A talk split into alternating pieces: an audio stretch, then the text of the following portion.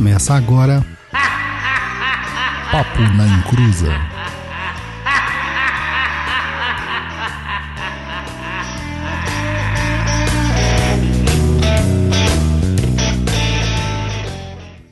Começou, aqui é Douglas Rainho e é melhor não ser tão isentão porque você acaba se tornando babaca e não faz reforma nenhuma.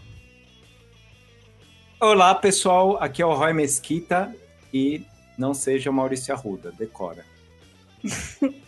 Meu Deus do céu, o que é isso? Ai.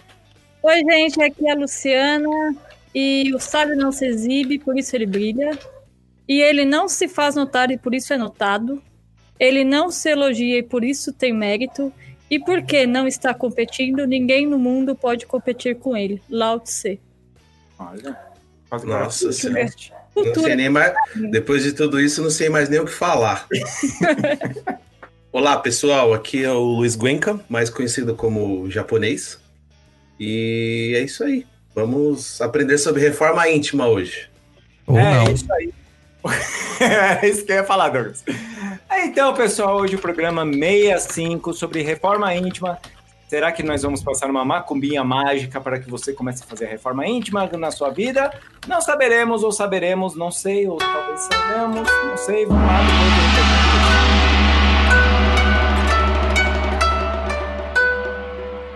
do Recados do japonês, né?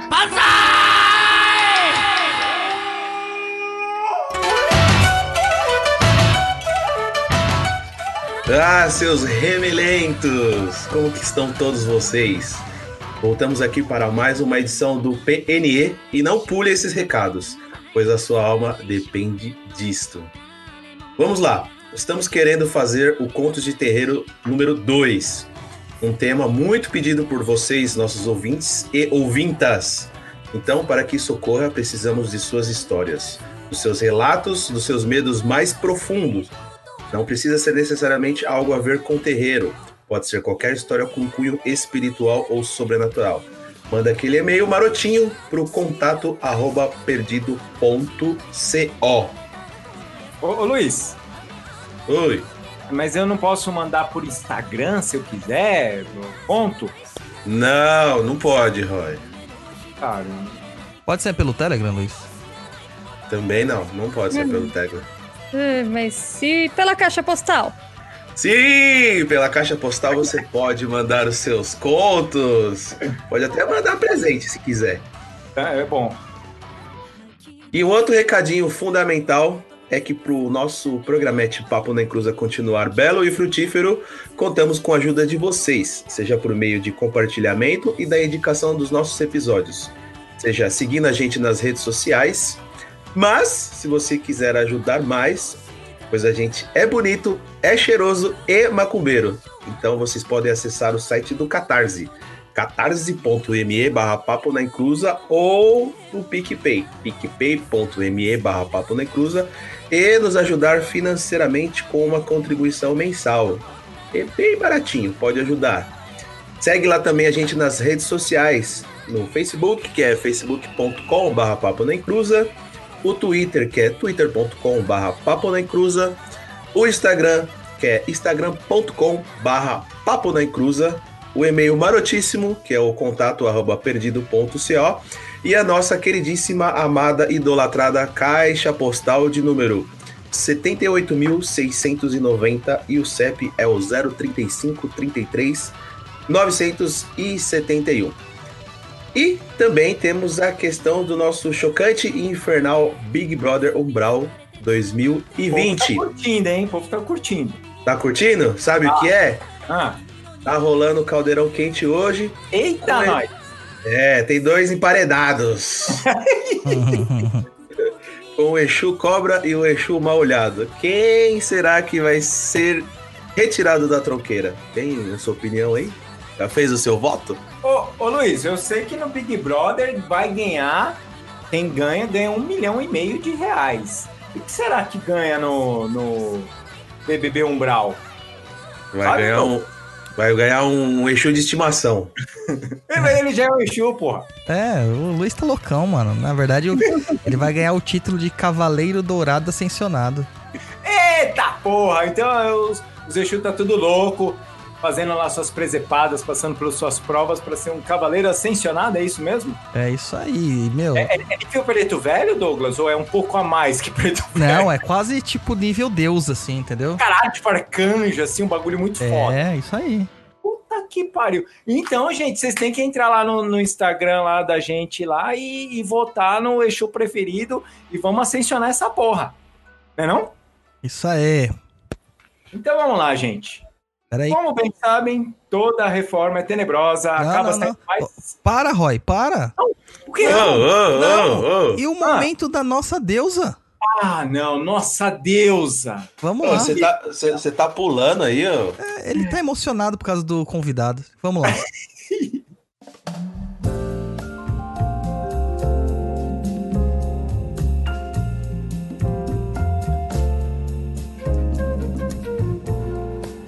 Esse é o momento para agradecer você, sua linda, sua maravilhosa, a definição da perfeição em forma de pixels. Em todas as encruzas da vida, passei e não encontrei alguém como você. Só você, nossa diva, nossa musa, nossa deusa, Luana Tobias Itikava. Esse é um programa para vocês, como todos os demais. Nossa apoiadora na categoria Exu Chama Dinheiro. Muito obrigado por nos permitir estar a seus pés. Me pisa, me pisa, me pisa. Nossa deusa.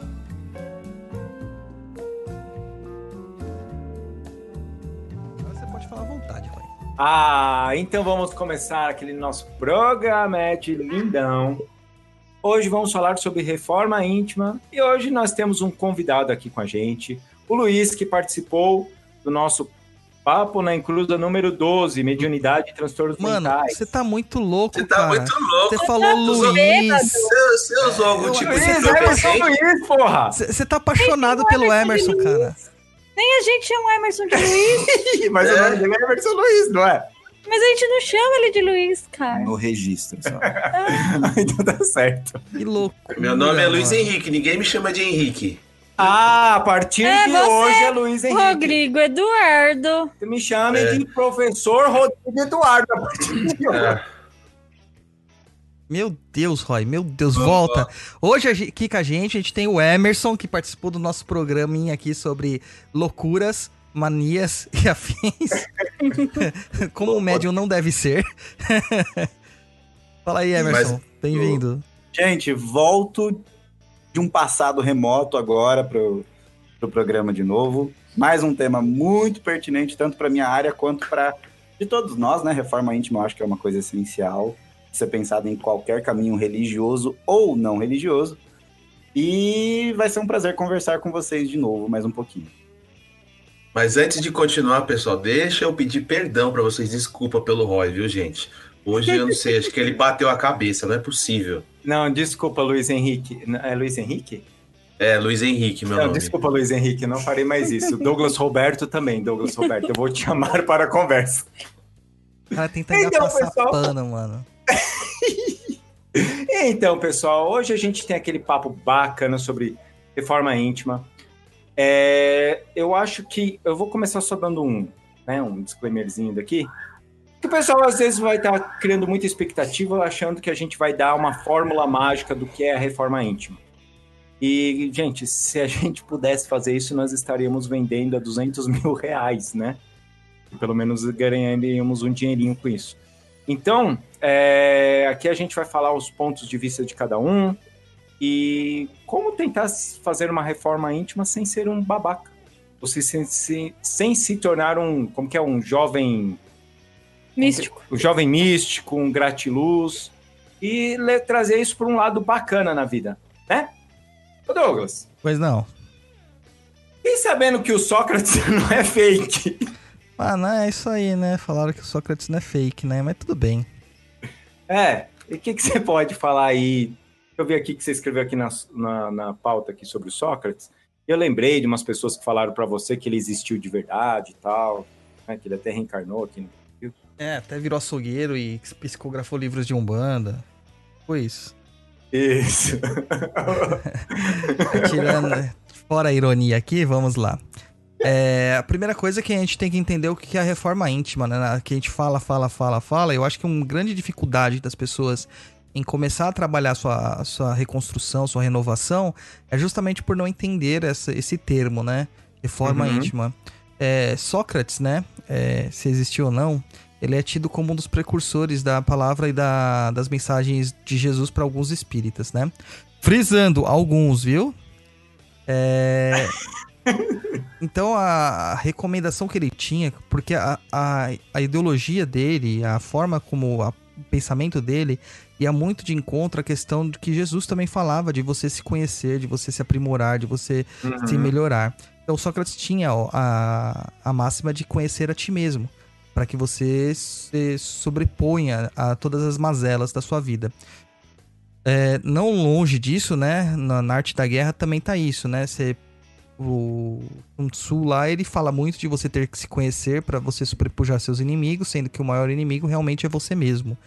Então a reforma íntima, ela vem como um, um- vem bem de encontro com esse pensamento tanto do Sócrates quanto do Sun Tzu e quanto de Jesus também é, dentro da, da, da evolução de- do ser humano dentro da lei do progresso conforme os espíritas pensam, né? E ela vai muito assim alinhada àquelas perguntas que nós fazemos todos os dias, né? Quem sou eu? O que, que eu tô fazendo aqui nesse planeta de merda, entendeu? Qual que é o meu propósito além de ir pro banheiro, ter uma diarreia e tal? E por que que eu sofro nessa vida? Essa é a base, né? Do que a gente pro- procura entender também na reforma íntima. Eu acho é importante ressaltar que essas questões da reforma íntima, que a gente escuta com uma terminologia específica, também muito forte dentro da tradição espírita, né? Eu acho que a maioria das pessoas que conviveram com esse termo tiveram algum contato com a obra espírita, assim. Mas, na verdade, quando a gente fala de reforma íntima, a gente está falando principalmente de toda a problemática existencial humana. Por uma questão muito simples. É, se nós, enquanto humanos, não estivéssemos preocupados em nos reformar e fosse uma coisa de tipo, nasci assim, vou morrer assim para todo mundo, nós talvez não teríamos nem humanidade hoje em dia. O próprio movimento das filosofias de todos os povos foi que- questionar ques- coisas fundamentais, mas principalmente questionar, peraí, quem eu sou? Por que, que eu me relaciono com as pessoas? Como é esse, se- esse se relacionar? É, muitas das vezes a gente vê, a gente fala muito de, da ciência enquanto um processo de transformação do mundo material, do mundo prático, objetivo, mas o conhecimento também sempre foi, desde povos muito, muito, muito, muito remotos, a questão de como eu me relaciono com esse outro, que é como eu, e como eu, o que, que eu faço de mim mesmo. Então, quando a gente fala de reforma íntima, a gente está falando com uma coisa que todos vocês ouvintes, e eu aqui falando, e o pessoal que está falando aqui também, sempre estivemos preocupados em fazer. A questão é que muitas das vezes a gente não tem nenhum recurso ou referência para poder se orientar dentro disso. Mas assim, se você alguma vez pensou, putz, eu acho que eu fui meio babaca naquilo que eu falei, você já tá plantando a sementinha da reforma íntima. O Roy nunca passou por isso aí, não. Não, porque eu sou perfeito. Então, é... mas aí eu vou trazer um outro ponto aqui, antes da gente já começar assim, porque a maioria do quem escuta a gente é, é mais um bandista, né? E um bandista, a, a- como a gente acabou estudando espiritismo tal, então, o, como o Emerson falou, o, a reforma íntima já tá meio que embutido na gente, né? Mas um bandista, cara, com, vê a reforma íntima como se fosse um alien como se isso não pudesse fazer parte da religião deles. E o que não tem nada a ver, a reforma íntima pode você poder ser um ateu e, e você fazer uma reforma íntima, né? Você você querer uma, ser uma pessoa melhor, onde isso vai gerar uma família melhor, uma sociedade melhor e por aí vai, né? É, O que, que você acha disso, assim, Douglas, no, dentro da Umbanda, quando se fala de reforma íntima? Cara, o problema é a problemática umbandista, entendeu? Certo. O umbandista acha problema em tudo, cara. Tudo é preconceito, tudo é dificuldade, tudo é mazela, tudo. Meu, é, é um saco ser um bandista às vezes. Tá? E a gente fez lá, é que nem. A gente tá zoando lá, fazendo esse nosso, nossa brincadeira do Big Brother do Umbral lá. Você acha que eu já não recebi mensagem falando que isso é um absurdo? Isso é heresia? É lógico que eu tá recebi. ah, ofendendo o Exu e blá blá blá. Aham. É, você acha que eu já não recebi mensagem de outras formas que eu, sendo um formador de opinião, eu não posso falar de formas é, ácidas e ignorantes, que nem eu falo no, no Instagram?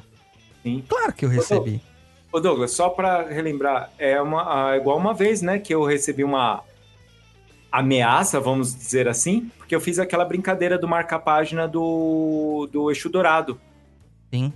E falaram que a, a lei maior do Exu Dourado ia me punir, entendeu? Nossa. Você vê o nível de loucura, né? É, um nível de loucura, nível de pieguice que é um absurdo, cara. É. Né? E quando a gente fala sobre é, reforma, quando a gente fala sobre é, a reforma interior, a mudança, a busca por uma reforma interior, começa nisso aí. Meu, pensa o quão babaca essa pessoa não é na vida dela. Entendeu? Ela tá falando tudo isso pra, pra outros. Tem entender que é uma brincadeira, é uma, uma sátira, é, que não tá se faltando com respeito em nada. Pô, tudo é triste pra Ubanda, sabe? Tudo é, é perseguição, Sofrimento. é, sofrimento. Ai, e daí você fala assim, meu, não, então o espiritismo não está incutido na Umbanda. Tá, filhão, tá lá dentro. Não tem como você dissociar isso. Não tem como você tirar isso aí. E então quer dizer que você tem que usar orixá negro? Não, cara. É outra forma de pensamento. É um mimimi, cara, do cacete que a gente vê. E a reforma íntima, eu acho que ela tá no nível assim, ali do lado do um Exu Guardião, né? O pessoal tem isso aí como um, um fantasma mesmo. É, e esquece que na Umbanda a gente usa os fantasmas pra trabalhar e não só pra se defender ou pra se afastar, né? E, e- e deixam de lado isso muitas vezes por em troca de um de um trabalho, em troca de uma oferenda, em troca de um descarrego, deixa de lado o trabalho da reforma íntima, entendeu? Pode falar. Eu também sinto, Douglas, e aqui eu vou, vou usar uma posição de pessoa que já frequentou, é, assim, já teve oportunidade de estar em alguns terreiros, tal, não como um- uma posição de, de mando ou de gerenciamento, mas só de frequentador mesmo também.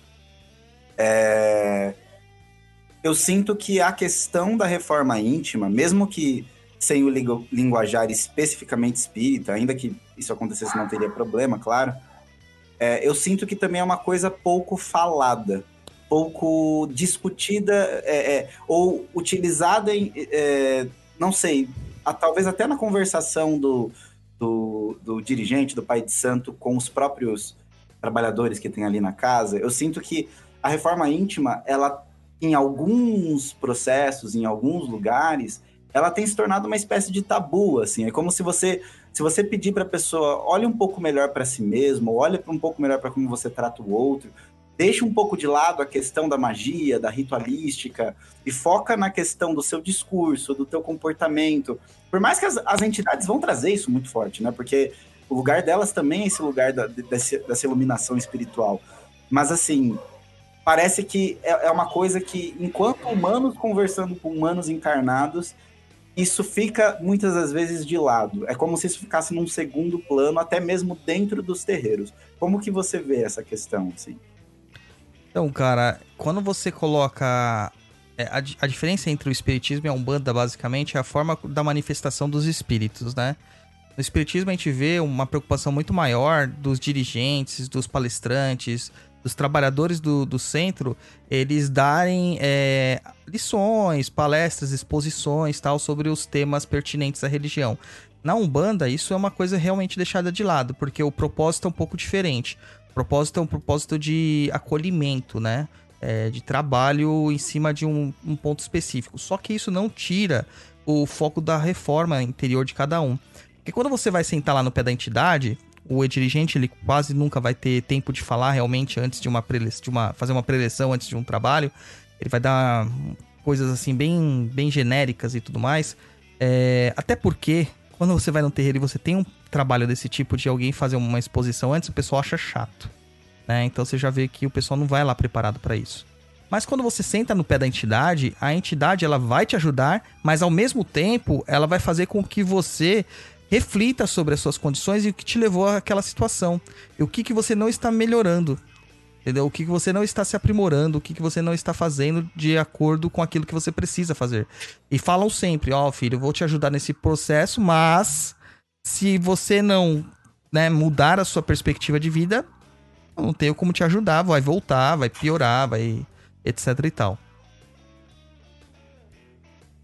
Então, uh, Lu, tem alguma coisa também, Lu, que você Acho para falar sobre forma íntima, assim? Só pra gente começar a falar um pouquinho do cada um aqui. É, eu acho que é isso que eles estavam falando mesmo. É... As pessoas também precisam desvincular um pouco isso da religião, porque não tem dia para você acordar e não querer melhorar, largar a mão de ser babaca em algumas coisas. Então, acho que o problema é que isso tá tão grudado na religião que tem gente que já não quer melhorar porque é, é, tem a ver com religião, então eu odeio religião e não quero, não quero me envolver com essas merdas. E eu acho importante. Isso é importante tem em todas as religiões, mas é, quando fala, o povo já assimila com o espiritismo e um monte de gente já torce o nariz porque é espiritismo. Uhum. Porque é, eu acho que tem um preconceito, Existe de um- preconceito dos dois lados, é, do outro também, com né? o É. espiritismo. É, a gente que já teve tanto no espiritismo quanto na Umbanda vê dos dois lados.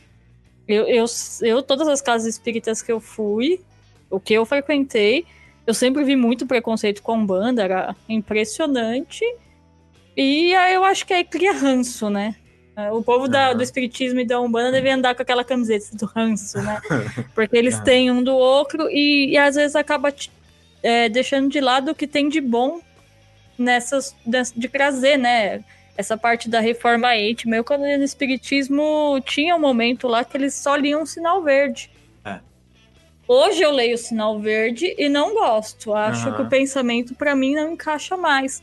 Porém, pra quem tá ali, pra quem ainda tá vivendo dentro do paradigma cristão, que ali é um paradigma Ah. cristão, né? São espírita, né? É, é. Então vai, ali vai fazer mais sentido do que faz pra mim hoje. Uhum. Mas naquela época aquilo foi bem legal pra mim.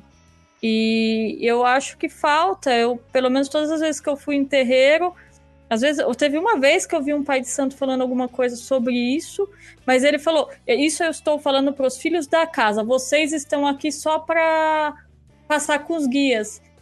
E É, a preleção foi não- pro, pros médios e não todo é, mundo ele, que ele tava não lá, né? envolveu as pessoas que estavam lá, então quer dizer, qual é o sentido, né? A pessoa não pega nem a mensagem do guia nem a mensagem legal que o Pai de Santo estava passando ali, porque as pessoas se sentem excluídas, né? É. As pessoas se sentem excluídas por qualquer coisa.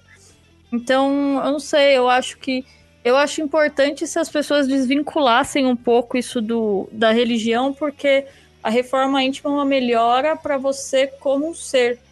E Uhum. não como um, só um ser espiritual que tem a ver com a religião e. Eu tenho um, um- um parecer sobre isso, assim, que é o quanto que hoje esse foco da discussão sobre que significa ser um ser humano melhor, ele entrou num campo quase que exclusivo da religião. Uhum. Em que sentido? Isso não é abordado em outros espaços da sociedade.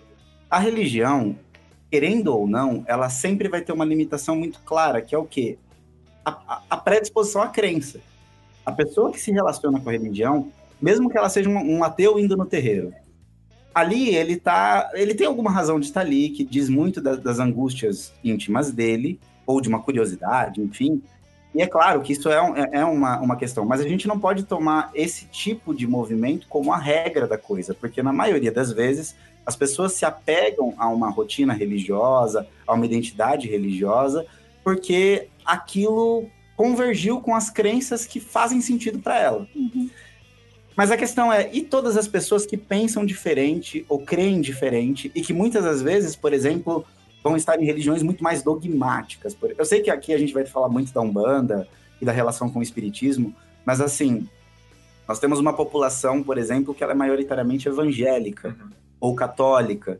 E dentro desses lugares você vai ter lá o código da Bíblia para servir de, de aparato. É, Mas a gente percebe o quanto que isso está sendo assim quase que relevante no- nos pontos de relações humanas. assim.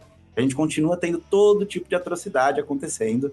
E essa reforma íntima, ela parece que por ter ficado muito exclusiva de um campo religioso, ela está perdendo o potencial universal que ela possui. E antes é, era a religião e a filosofia que ficavam preocupados com essas questões. Hoje, como a gente tem um acesso cada vez mais escasso à educação, falando pelo menos de Brasil, né? É, fica um lugar muito difícil de você pensar, por exemplo, o que seria uma educação afetiva dentro de uma escola. O que seria você pensar sobre emoções, pensar sobre, peraí, como é que eu me relaciono melhor com as pessoas? Essas coisas não são abordadas. Eu fui começar a pensar nisso por conta do meu, é, é, é, da minha história dentro do espiritismo, por exemplo. É, mas se eu não tivesse tido essa referência, muitas das coisas que para mim mais tarde foram questões a ser respondidas ficariam totalmente no escuro. Então, às vezes, a pessoa é babaca, né? Como a gente fala, e ela nem sabe que ela é babaca.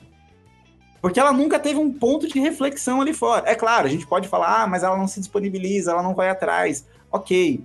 Mas jogar isso no campo exclusivo da religião acaba sendo algo que sempre vai prejudicar a própria religião. Porque é como se as pessoas não fossem incentivadas fora dali a pensar nisso também. E, e, vale lembrar uma outra coisa, né? Foi que a Luciana falou ali atrás, que era do, do espiritismo. O espiritismo é, tem aquele, aquele negócio meio que. Isso eu estou falando do, das pessoas que são praticantes e não da, da, filosofia espírita, né? Eles têm essa, essa parada um pouco de é, é, jovem místico, né? Daquele negócio de só vamos pensar bem, só vamos pensar vibração boa e não sei o que lá. E isso acaba também deixando é, é, essa reforma íntima uma coisa, tipo, muito difícil de você alcançar. Porque você vai ter raiva, você vai ter chateação, você vai ter isso, vai ter aquilo. E, e, e os jovens místicos, que a gente brinca muito, é bem isso. Não, mas você não pode baixar sua vibração, porque você baixando sua vibração, e entra aquela parada um pouco coaching, bizarra, onde você nunca pode é, é, ter um pensamento ruim que você tá errado. Aí gera o quê? Ao invés da reforma íntima ser uma coisa boa, social para você no seu dia a dia, se torna culpa, né? É que você lembrar da. Tem até um vídeo lá no, no YouTube, aqui no YouTube, né, no caso, falando sobre essa questão da iluminação, né? A pessoa é procurando a iluminação. É, e o quanto eles esperam que as pessoas que falem de religião sejam iluminadas. Tem e... entender que elas são pessoas comuns procurando o mesmo caminho que as outras. Porque se todo uhum. mundo tivesse a chave, cara, não tava encarnado, né? Se você descobriu como é faz, você morre, né? É, verdade. Basicamente isso, e não, não reencarna mais, a não ser que você for um trouxa, né? Mas uhum. aí. Como eu conheço. Fazer de propósito, né, é, Douglas? Entendeu? De propósito, eu não quero reencarnar, eu quero, eu quero reencarnar. E tem o outro lado também, né? Tem o lado também da pessoa, é, das brutonas, das pessoas mais ignorantes, tratando todo mundo com desdém, descaso e desrespeito, sendo grosseiras com os outros simplesmente por ser, né? Ah, é hum. desse jeito que eu sou e foda-se a estrutura da sociedade, né? É síndrome de Gabriela. Eu é. nasci assim, eu cresci assim. Ou eu não tenho que agradar ninguém. Essa é a palavra certa. Eu não tenho que agradar ninguém. E tem uma ah. diferença aí. Você tem que sim, você tem que ser educado. Educação vem, vem de casa né? E além disso, vem do íntimo. Você tem que tratar o outro como você gostaria que você fosse tratado. Você não pode tratar o outro com grosseria, com desrespeito o tempo todo. Então, todas essas questões, elas são elencadas na hora que você está fazendo a sua, o seu pensamento, seu, sua meditação sobre aquilo que você vai ser. Sobre aquilo que você tem que mudar nas suas características. Tudo isso faz parte da reforma íntima, né?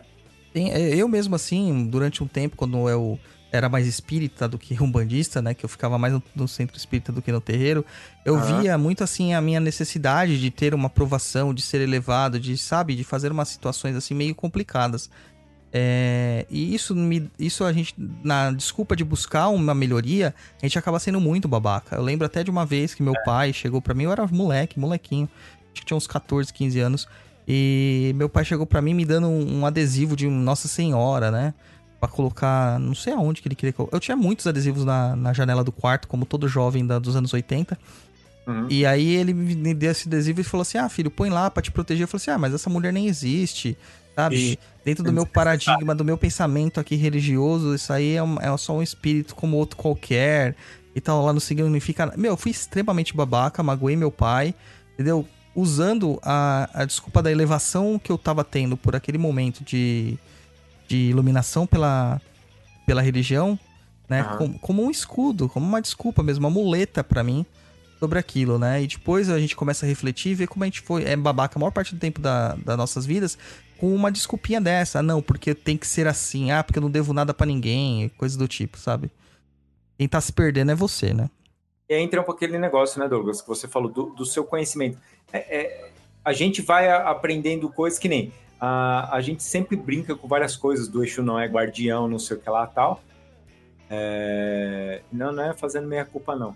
Mas é uma questão da, da brincadeira de tipo, ó, gente, se liga.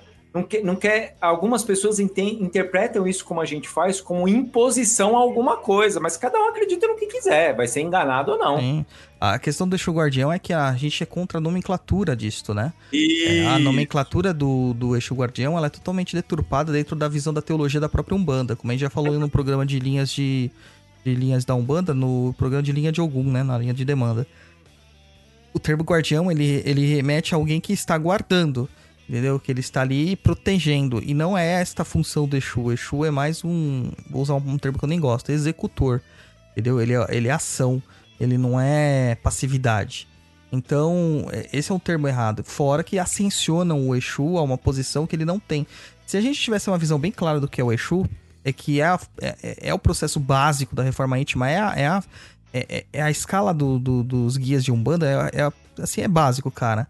Você teria um panorama melhor para se aprimorar, tá? É, é, refletindo, né? Usando isso como um espelho para sua própria seu próprio acompanhamento, para sua própria evolução.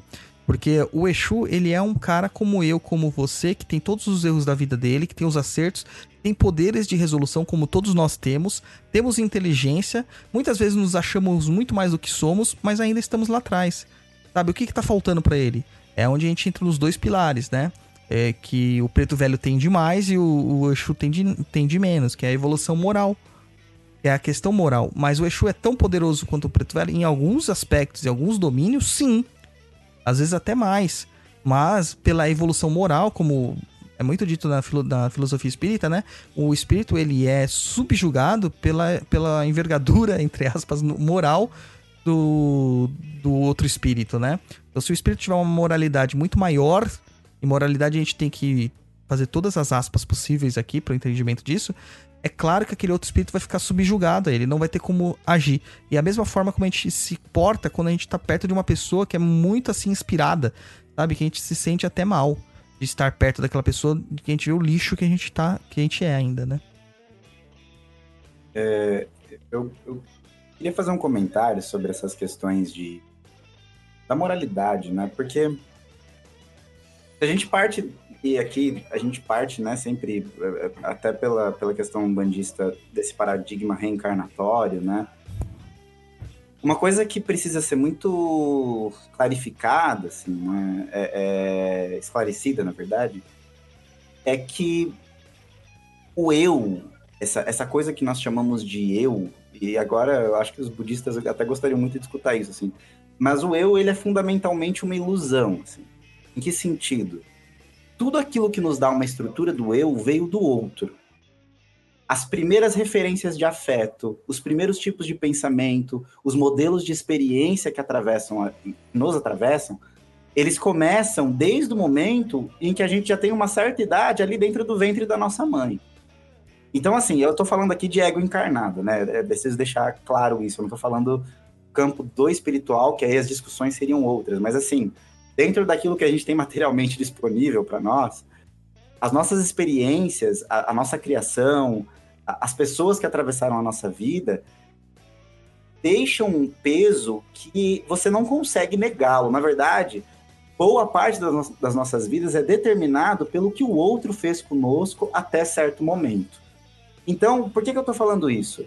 Porque o que eu vejo são muitos espiritualistas que pensam que através de somente técnicas meditativas, é, tentando pensar positivo o tempo inteiro, ou se apegando a figuras de luz, eles vão dar conta de todo esse sofrimento, angústia e complexidade que vive dentro deles. Vai ajudar. Não, não digo que não vai ajudar. Vai ajudar e pode ajudar até muito, dependendo de quão gravemente ferido você está. Mas assim, a responsabilidade, a sua responsabilidade egóica, vamos dizer assim, de enquanto, enquanto ego encarnado, é, para dar conta das trevas que você vivenciou e integrar isso dentro de você, olhar isso para você, aquela coisa de perceber, porra, minha mãe sempre foi muito violenta comigo. Tá, mas o que, que eu vou fazer com isso? Eu vou ser violento também? Ou vou tentar entender em que lugar essa violência se encaixa na minha vida? Isso é um processo difícil, é um processo doloroso, é um processo de reforma, toda reforma é dolorosa.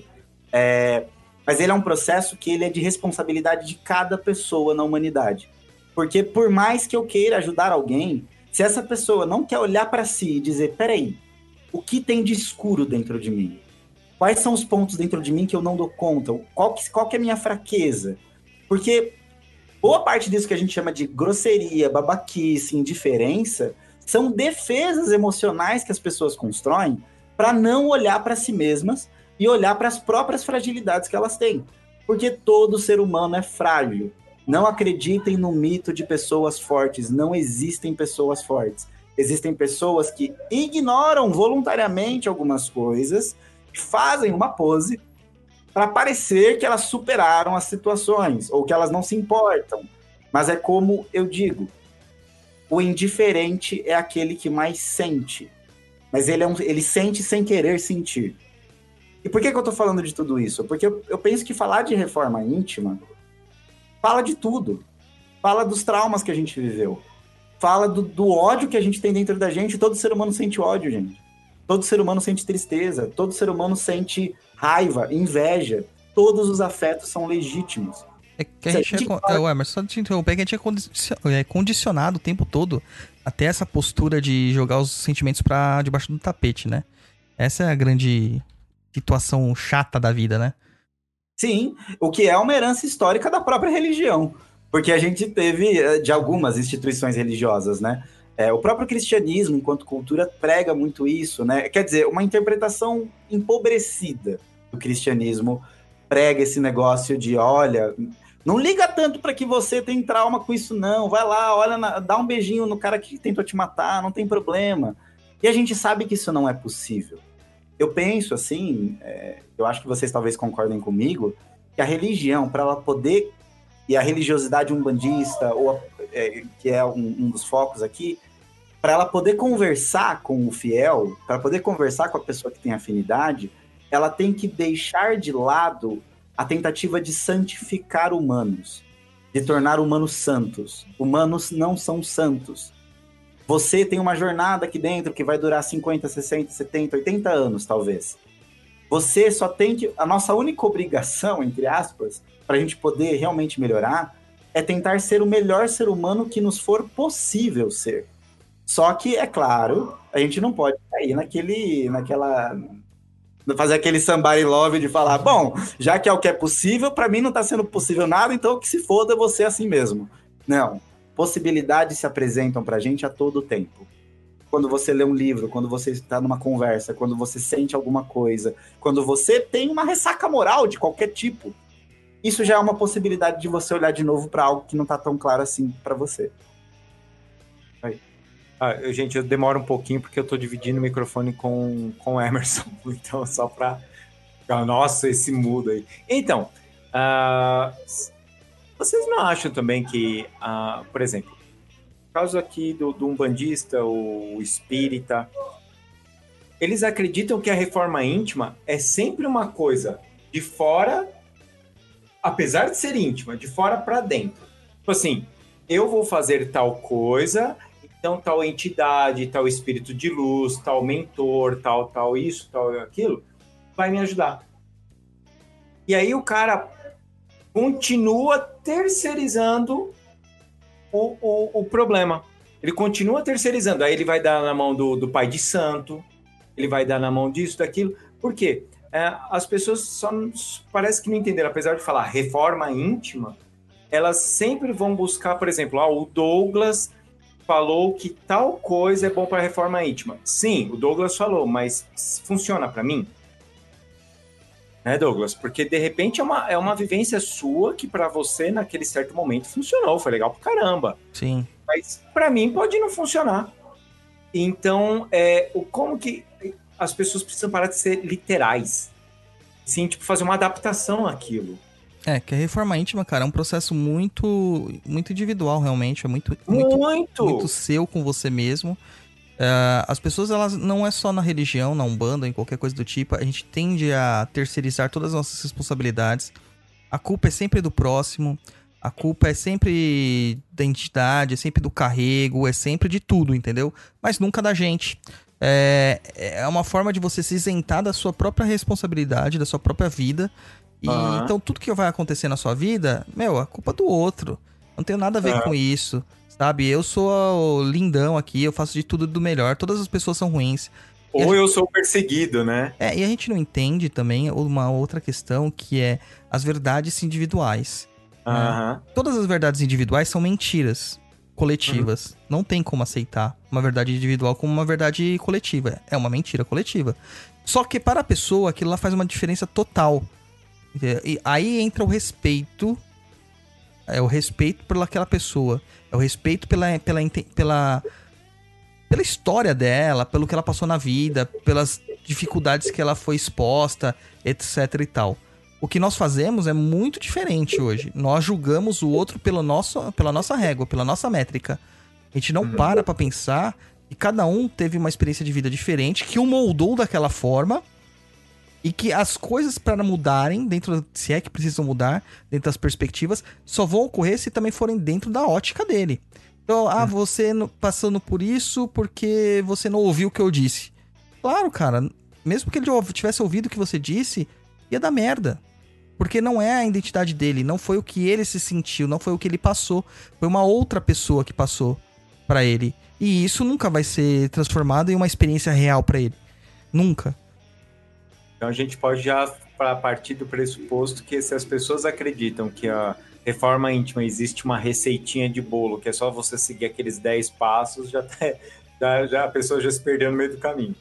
Ah, já, sim, com certeza. Lu, você tem alguma coisa pra falar aí? Não, acho que é isso mesmo, né? Acho que falta. Quando as pessoas a gente fala de reforma íntima, também falta. É, eu acho que eu vejo muita falta de empatia das pessoas em algumas coisas também, porque é, é entender que cada um tá no seu processo e e eu não posso, eu não penso como o Rodrigo, a gente, quantas mil coisas a gente diverge, um Ah, monte. várias. E, mas eu, eu, eu tento compreender a visão deles sem impor a minha. E tudo bem. Foi o que eu falei até do espiritismo. Hoje, para fazer a frase de apresentação, eu fui ler o sinal verde de novo. É. E eu acho que eu devo ter feito umas care... uma careta para cada página que eu li. Porque para mim, hoje, não funciona mais. Mas não quer dizer que Mas não seja um bom Ainda caminho. é uma coisa que eu indico. Se você é, é você é, sei lá, você é qualquer coisa, cata esse livro e lê porque é legal. É. De repente, pro seu momento hoje não vai ser, mas talvez seja. E Você Uhum. talvez nunca ouviu falar dele, você vai olhar e vai falar: "Caraca, que livrão da porra que eu nunca vi na minha vida". Pra mim hoje não é mais, mas há 10 anos atrás quando eu li ele, ele foi um livrão da porra e ele me ajudou a melhorar algumas coisas e eu acho que, eu não sei, eu- hoje eu tenho essa sensação que as pessoas elas não têm empatia, falta essa coisa de, ah, eu quero me melhorar, eu quero ser bom, eu quero ser, sei lá, qualquer coisa, se você quiser ser, pode ser até uma Barbie, mas é, ela não consegue olhar para o outro como uma pessoinha e, e tentar entender que ela também está no processo dela e não sei, eu- falta uma liga. É uma coisa que é, é seu, mas que também é difícil você. É, é seu, você precisa melhorar você, e você precisa olhar para o outro, e você não consegue. Ou é você ou é o outro. Então, mais eu do que o outro. Acho meio bizarro. Tem. é, acho interessante citar que, neurologicamente, assim, falando de cérebro, nós temos um processo dentro do nosso cérebro que se chama teoria da mente. E é esse o nome mesmo, é, parece esquisito, mas é isso. E basicamente é uma capacidade neurológica que, desde os pássaros, começa a aparecer em algumas espécies de pássaro, ela se super desenvolve nos mamíferos e chega até nós e nós somos o bichinho na Terra com a maior complexidade da teoria da mente. Basicamente, para que, que ela serve? Resumindo, para você conseguir prever é, estados, entre aspas, subjetivos nas outras pessoas. Ou seja, Se você consegue olhar para a cara da sua mãe quando ela vai brigar com você e perceber que ela está brava, é porque tem um cérebro aí dentro que está te permitindo fazer isso. Tanto que é, isso é desenvolvido principalmente a partir dos sete anos, nós temos essa capacidade plenamente desenvolvida. Antes dos sete anos de idade, nós não temos isso. Então, não, pelo menos não em excelência. Então, é muito comum que crianças, quando muito novinhas, elas não consigam perceber certas mensagens subjetivas das coisas, realmente porque elas não conseguem. Mas por que, que eu citei esse fator pegando o gancho no que a Lu estava falando? É, quando teve uma, uma, pesquisa muito interessante, agora infelizmente eu não vou poder lembrar o nome, mas se eu achar o artigo, eu passo para vocês depois colocarem na, no programa, futuramente, é, o link do programa. É, e ele mostrou uma ressonância magnética das pessoas enquanto esse processo é, neurológico estava acontecendo, que era a teoria da mente, esse processamento neurológico. E ele utiliza múltiplos pontos do cérebro ao mesmo tempo. Ele é um processo muito complexo que demanda muita energia. Basicamente, o que, que isso significa? Que até mesmo no nível do nosso corpo, entender o outro, ou tentar entender o outro, é uma coisa que demanda energia. E faz com que a gente use memórias, associações lógicas e todas essas coisas. Mas nós sabemos que o nosso cérebro também cresce por repetição e exercício. O que significa isso? Pessoas empáticas não só se tornam pessoas melhores no convívio social, mas elas se tornam pessoas melhores, mais inteligentes, mais acessíveis, com mais capacidade de diálogo, com mais capacidade de resolução de problemas. E tirando uma coisa muito simples, gente. Se o outro teve uma experiência diferente de mim e se o outro é fundamentalmente diferente de mim, se eu sou empático com ele, eu estou aprendendo algo que eu na minha vida nunca vou conseguir aprender, porque eu não tenho aquela história de vida. Eu não tenho aquela estrutura. Então a empatia, eu diria assim, ela é uma das condições de sobrevivência da espécie humana. Se nós não tivermos empatia, a humanidade vai acabar. É muito simples. Só que essa é a questão. Por que, que as religiões sempre batem tanto na tecla da empatia? Porque nós, somos, nós nos sabotamos muito facilmente para ficar num lugar mais confortável e familiar para nós. Ah, eu nunca vou pegar para ler a Bíblia porque aquilo ali é uma chatice. Ok. Tá. Você está falando isso porque você tentou ler e teve uma experiência de chatice dentro disso? Ou porque você escutou as pessoas falando que era chato, foi lá e resolveu tomar isso para si também? A empatia, ela demanda uma coisa que eu acho que talvez seja uma das funções de, de, uma, de uma religião bem estruturada, assim fazer com que as pessoas tenham coragem de se relacionar umas com as outras e principalmente de suportar o diferente. Aí. O Douglas. Douglas? Do Douglas está out. É. Caiu não, né? Não, aconteceu alguma coisa. Então, então... vamos lá, continuando aqui. O, o, o... É, o programa ao vivo é assim, pessoal. É, você não tá olhando pra cara da pessoa, você não sabe pra onde ela foi. então, Lu, hum. é, eu tava vendo que você olhou o livro do Tal pra, pra colocar essa frase. Você havia comentado comigo que ela era bem legal como uma reforma íntima. Sim. O que você pode falar aí pra gente do. Que é uma coisa totalmente diferente, né? O livro do Tal, do taoísmo, no caso, não tem nada a ver com o espiritismo, não tem nada a ver com uma cultura ocidentalizada. Uhum. E que você consegue ver uma reforma íntima, que você consegue é, usar a, aquela filosofia ou aquelas palavras, do, no caso do, do, livro, como uma reforma íntima. O que, que você pode falar aí pra gente? Ah, então, é aquele negócio que eu, a, a gente acabou de falar, né? Da, do momento, né?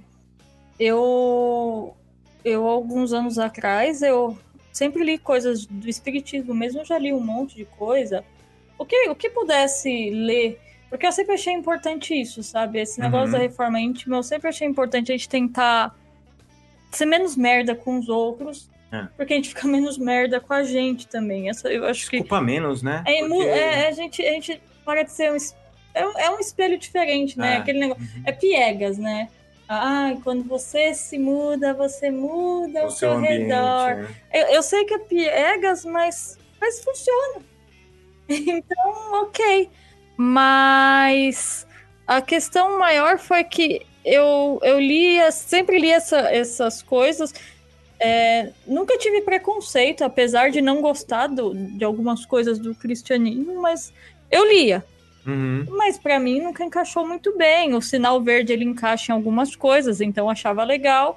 Vale lembrar que também acho que o sinal verde, eu não sei se foi escrito nos anos 60 ou nos anos 70. Não, mas, mas tudo bem, ele Então, pra né, dentro, eu acho que uma- da visão espírita, ele é perfeito. Ele, Aham. ele ainda, eu acho que ele ainda funciona pra quem tem aquela visão espírita, pra quem acredita em, em Karma, naquela, na, na- tudo daquela maneira que o espiritismo dita. Aham. Então ali funciona. Eu acho que a gente fazia a gente fazia a leitura do a gente fazia Evangelho no lar e a gente fazia o sinal verde toda vez e verdade. fazia comentários sobre aquilo. Então é, a gente era nós éramos em quatro pessoas e mudou bastante coisa com as quatro Aham. pessoas porque cada uma entendia o modo da outra pensar.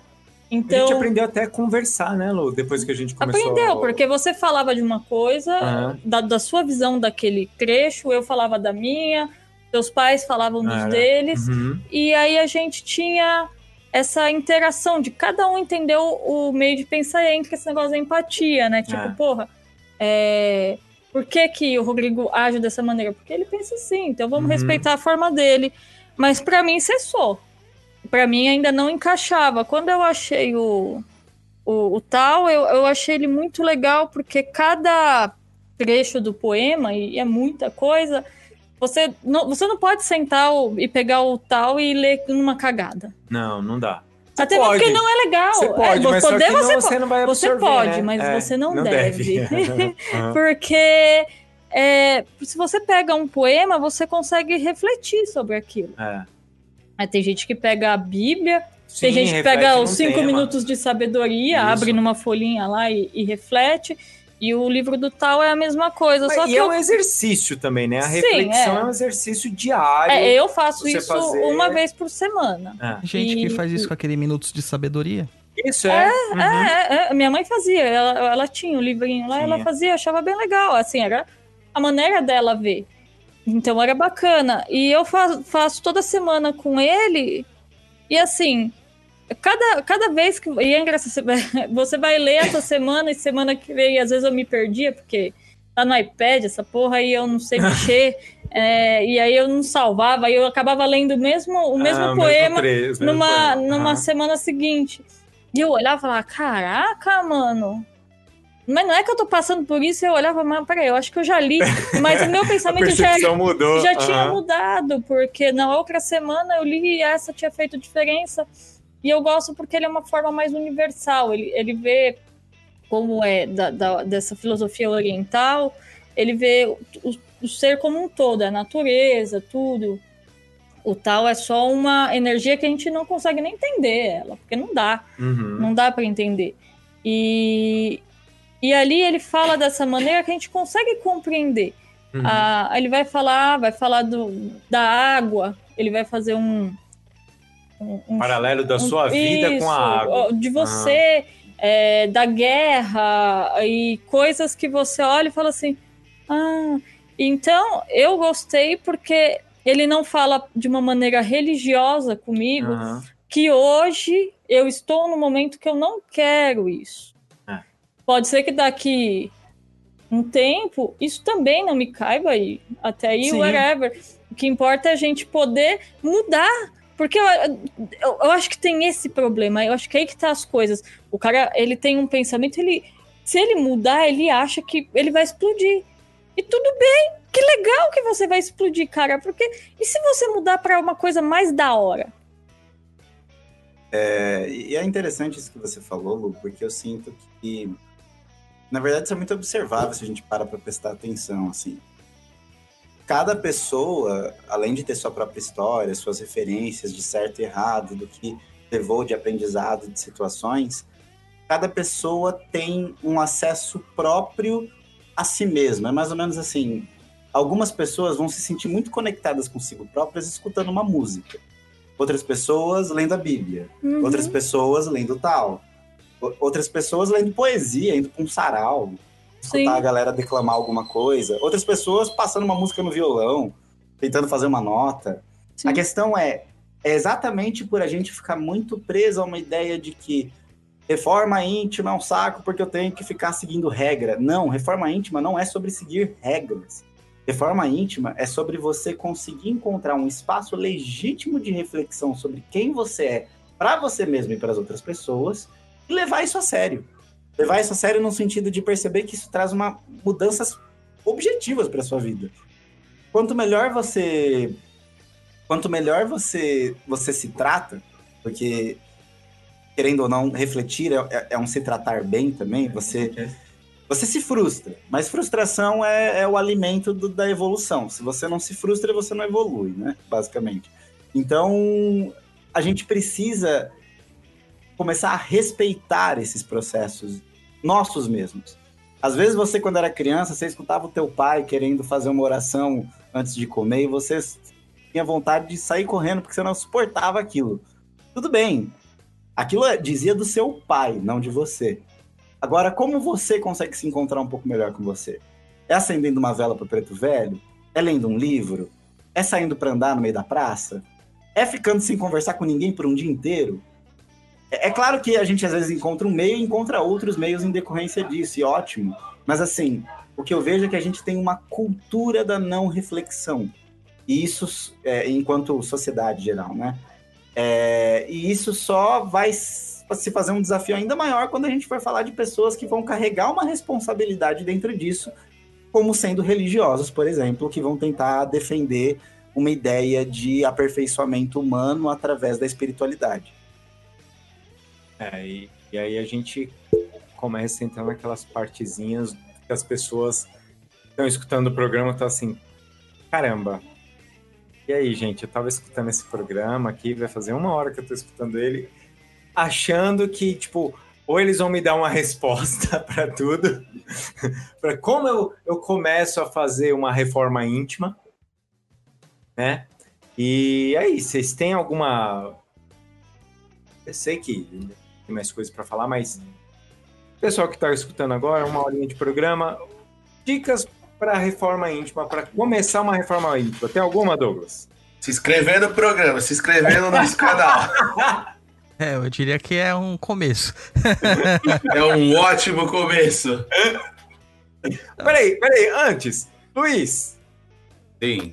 passa aí meu, o seu ponto de vista sobre reforma íntima para nós. Puta, cara. Reforma íntima. Vai na fé, vai- vai na raça, vai no Corinthians, vai no Corinthians. Chama no peito e vai? Isso aí. Cara, reforma íntima eu acho que é você analisar suas atitudes, é, repensar sobre coisas que você fez é, e ter uma nova visão e ver se aquelas atitudes estão de acordo Uhum. com o meio que você vive, com as pessoas que você vive. Nem foi citado, eu lembro quem foi, acho que foi o Douglas que falou que é, às vezes foi grosseiro tal. Será que isso foi legal? Pensar e tentar, é, vamos dizer assim, numa próxima oportunidade que acontecer, tentar ser diferente, tentar ser mais é, paciente com as pessoas, tentar entender, se colocar no lugar da outra pessoa e não fazer basicamente o que eu sempre falo, não fazer para as outras pessoas o que você não gostaria que fizessem com você. Hum. Que é, é mais isso aí. É lógico que a gente é ser humano e na hora que você tá nervoso, na hora que, meu, o estresse tá lá, meu, bombando, você sai cuspindo marimbondo, xinga Deus e o mundo, né? É, aí na hora que baixa a adrenalina, você fala, puta, mano, peguei pesado naquilo. Para ali, que eu cheguei nesse ponto, é, né? pra que, que eu fui falar isso? Não tinha necessidade. É, enfim, analisar dessa forma pra que se você é, ficar pistola é, mais algumas vezes, pensar no que você vai falar pra ver se isso não vai magoar outra pessoa, não vai atingir, não vai causar é, problemas, entendeu? Luiz, então você acredita que então para a gente começar a fazer uma boa reforma íntima, se a gente conseguir no momento de estresse contar até 10, já é um bom começo? Já é um ótimo começo, cara. É, né? Eu sei que é, é difícil. Eu sou! Eu sou um cara assim que quando eu era mais novo, meu, eu saía cuspindo aí marimbondo É, metralhando. E hoje eu ouço ali aqueles cinco segundinhos de reflexão, você fala, meu, vou responder, não vou responder, vou ficar quieto. Senão eu já tinha mandado para aquele lugar e, mano, foda-se. Mas aí, mas aí existia uma coisa em você também de você olhar e falar assim, puta, cara, é, eu, tô, eu tô cuspindo marimbondo ali, eu tô fazendo, mas tipo, você só tá se estressando e se desgastando, né? Sim, claro. Aí você é... olha e fala, poderia ter resolvido de outra forma e não me desgastar, porque assim, o, o momento de estresse, o momento assim, é, às vezes você acha que você está ofendendo a outra pessoa, você está brigando com ela, e na real, quem, tá se, quem vai ficar o dia inteiro tremendo ou, ou, pensando naquilo vai ser você, né? Sim, e ficar remoendo também, né, cara? Então é uma bosta, né? Você tá com raiva ali, você fica, meu, alimentando aquele monstro, aquele negócio, o negócio fica te cutucando, você fala, meu, que negócio é esse? Meu, passou, passou, bola pra frente, porque ficar remoendo, cara, é doído. Então, então, Isso aí então, afeta as nossas vaidades, na verdade, né? A questão Isso. não é nem, ah, vou ficar calado, vou engolir. Não é engolir. Não. É simplesmente não permitir que aquilo faça diferença na sua vida, que seja um impactante para você. Se Sim. você tá engolindo, é porque aquilo teve ressonância na sua vida. Ou seja, você tem aquilo dentro de você também. Aquilo mexeu com você de certa forma. A reforma que a gente tá falando aqui não é, é, é jogar as coisas para debaixo do tapete, que nem eu comentei com o Emerson. É, é justamente você ter um entendimento que você consiga é, digerir isto e isto não fazer mal a você. Uhum. Entendeu? E aí a gente tem que trabalhar. A... Então você também acredita que para a gente começar a trabalhar com, com reforma íntima, tentar às vezes não não é não sentir culpa porque a gente acaba sentindo culpado de alguma coisa, mas a culpa de, de a, sabe aquela culpa interna mesmo da gente que a gente vai pôr num caraminhola, por exemplo. Ah, eu, eu vou começar a fazer uma reforma íntima na minha vida, vou fazer uma mudança. Aí aquele dia, por algum motivo, não deu certo, dá a sensação que você voltou do zero. Sim. Que você falhou. E aí você, tipo, aquele, aquele dia que alguma coisa aconteceu e você a sua, a sua vibração baixou, alguma coisa aconteceu, você se culpa como se aqueles outros cinco dias anteriores não tivesse falido nada, né? Exatamente. É, eu sinto também que, falando dessas dicas, né, de, de como, como começar, guia prático de como começar uma reforma íntima. Mas, assim, é, um ponto muito importante, vai parecer esquisito, mas, assim, a gente tem que se desapegar um pouco da gente. Como assim? É... A gente acredita muito em nós mesmos. Então, quando a gente sente medo, a gente tem absoluta certeza que aquele medo ele é a verdade divina crescendo dentro do meu peito. É, se você conversar com uma pessoa que tem um quadro de ansiedade patológica, é, de qualquer grau, essa pessoa, quando ela estiver tendo a crise de ansiedade, conversar com ela vai ser pouco efetivo num primeiro momento, porque ela vai estar absolutamente tomada de certezas ali dentro de que tem uma coisa terrível prestes a acontecer. Oi, tudo bem? Sou eu. Mas o que, que acontece? Porque a gente vem de, um, de uma construção onde nós somos levados a acreditar demais em nós mesmos. A gente, a gente se leva muito a sério, isso em todos os sentidos. Então, um pouco se fosse para dar uma dica para refletir sobre reforma íntima, eu daria duas indicações. A primeira seria observe suas relações. Com quem é a pessoa que você é o melhor ser humano que você se, se, se considera? Qual é a sua melhor, a melhor versão de você? Com quem que ela aparece? É com a sua esposa? É com seu filhinho? É com a memória que você tem do seu avô falecido? Quem é a pessoa que desperta o melhor em você? E para para pensar, peraí, por que, que essa pessoa desperta melhor em mim e as outras pessoas não? O que, que tem aí? No começo não vai vir resposta nenhuma, gente. E fazer reforma íntima não se trata de ter respostas. É simplesmente de você conseguir conviver com a angústia de não saber o que está acontecendo. Mas é importante esse processo de olhar as relações, porque as nossas relações vão dizer muito da gente. Muito.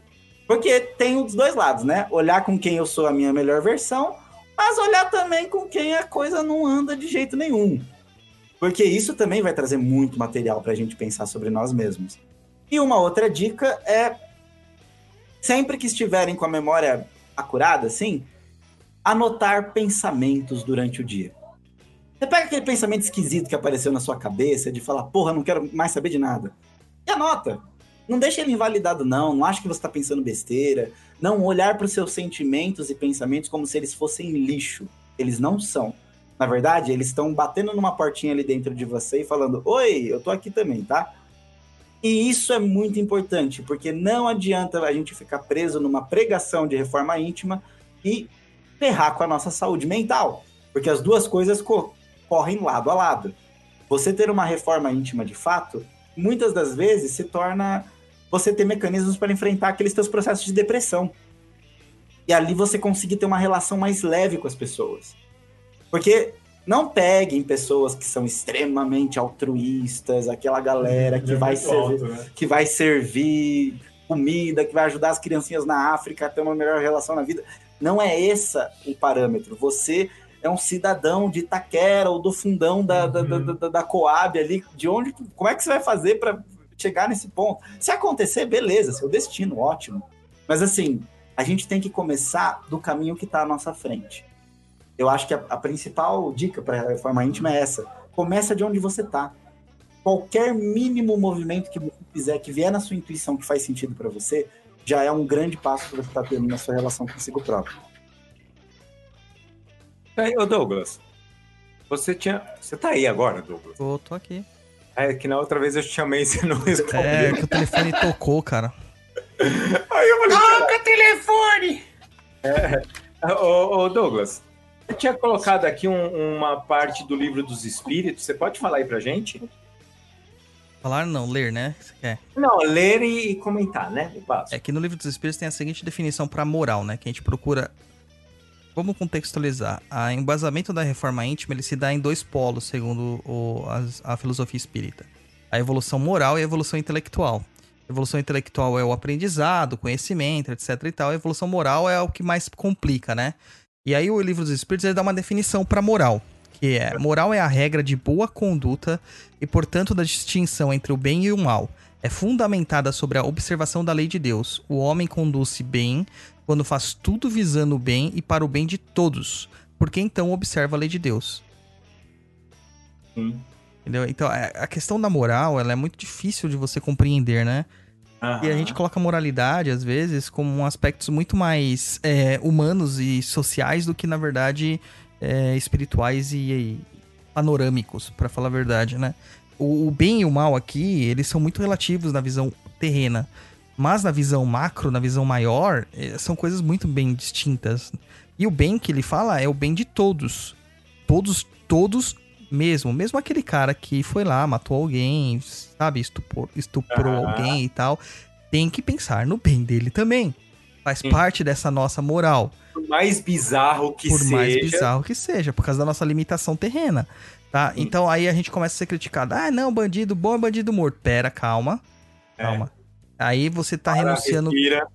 Você tá renunciando contra tudo aquilo que você já pensou, né? Hum. Então, vamos lá as bases religiosas, elas nos dão é, direcionamentos. Primeiro, uhum. você acredita numa crença reencarnatória? Há um motivo das coisas acontecerem. E há também a recuperação. Você acredita numa moral maior? Você acredita num bem maior, numa energia maior, num Deus? Então, poxa, por que, que esse Deus permite que isso aconteça? Aí a gente uhum. começa a entrar com, as, com essas dificuldades filosóficas, que é onde a gente empaca na evolução moral. Daí a gente fala assim: ah, não, eu vou ser assim mesmo, do jeito que eu tô. Entendeu? Porque eu tô confortável. Dá menos trabalho. É, dá menos, dá menos trabalho. trabalho. Sabe? É. Eu, eu, vou ficar aqui nervosinho no meu canto, com o bico virado aqui, e alguém chegar do lado de mim, eu simplesmente jogo as coisas na cara dele, dou um tapa e fujo, ou jogo umas verdades, acabou. Entendeu? Ah, não gosto daquela pessoa porque ela é bandida. Mano, uhum. peraí, cara, tem, tem, tem que ver as coisas num aspecto maior. É como o Luiz disse, na hora da dificuldade, a gente vai olhar aquilo e vai ser muito difícil a gente conseguir transpor isso. Uhum. Por isso que é um exercício diário. Nós não somos mestres em reforma íntima, nós estamos andando ali no, no ensino infantil ainda. E isso vai ser até o último dia das nossas existências. É, e, e, é aquele negócio, né, que eu já falei aqui no, no começo do programa. Era bem isso, a gente está aqui para bater um papo sobre esse tema. Mesmo é, Quer dizer que a gente vai chegar em algum ponto? Ah, Não. Quer ver uma coisa muito clara pra gente entender essa dificuldade da moralidade dentro da Umbanda, por exemplo? O preto velho tá lá sentado, cocorado no toco dele lá, esperando as pessoas. E chega uma, uma prostituta, né? Uma garota de programa lá e vai lá pra pedir um descarrego das energias que ela, que ela acaba absorvendo no trabalho dela. E a entidade trata ela normalmente, como um ser humano. E as pessoas, olha, você tá vendo? Ela tá assim por causa que ela é prostituta. Por que, que a entidade tem que ficar, tá vendo? Ó que vagabunda. Vai lá, faz as merda lá, faz a sacanagem. Quando chega aqui, na hora de descarregar, né, joga tudo nas costas da entidade. Por que, que eu tenho que ajudar uma pessoa dessa? Calma, não é assim. A entidade, ela sabe que aquele espírito tá passando por um momento, que aquela, naquela situação da vida dela é importante pra ela, pra des- é, ressignificar algo na vida dela. Entendeu? E ele não vai fazer julgamentos, porque ele tá vendo uma questão muito maior, mais ampla a visão dele, e não é tão restrita quanto a nossa visão aqui. Verdade. Gente, e aí, como que a gente consegue, então, é, levar nesse tema do, da reforma íntima e tal, sem mimimi, sem ser piegas, sem, é, é complexo, né? Ah, é. Sem conseguir. Porque é normal, é aquele negócio, sabe? Se você fala de reforma íntima, porque exatamente vem a galera gratiluz na sua cabeça, que é, ah, não vibra assim, olha, não assiste esse tipo de filme, que senão a sua vibração vai baixar. Eu nem tô falando pornografia, tô falando filme whatever, tipo, Velozes e Furiosos. É a famosa Sabe? positividade tóxica, né? Isso, sua vibração vai baixar e não sei o que lá. Como conseguir. Tá, tudo bem que isso aí seria a pergunta de um milhão de dólares. Mas como conseguir fazer é, uma reforma íntima saudável, você sendo você mesmo, você indo pro bar com seus amigos é, tomar um peritivo, né, Lu? Tomar um peritivo Aperitivo.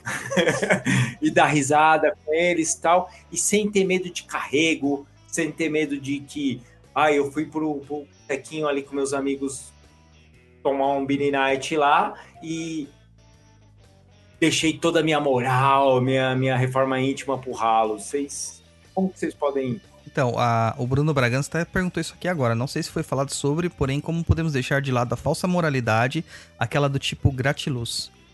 A, a- a questão aqui não é deixar a falsa moralidade. A moralidade, o entendimento sobre moralidade, ele vai acompanhar a gente durante todas as nossas existências. A gente vai ressignificar esse entendimento conforme as nossas existências e também com as experiências que nós temos durante a vida. É, como eu citei já no começo do programa, eu tinha um pensamento que pra mim era totalmente moral e eu percebi que eu fui um babaca com o passar do tempo. Isso vai voltando a acontecer. A questão é você aprender com aquilo que já se passou, ressignificar aquilo e não cometer os mesmos erros.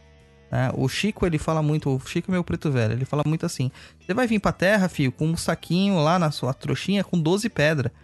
Se você voltar com as 12, já tá de bom tamanho. Se conseguir tirar uma e trocar por outra, tá de bom tamanho.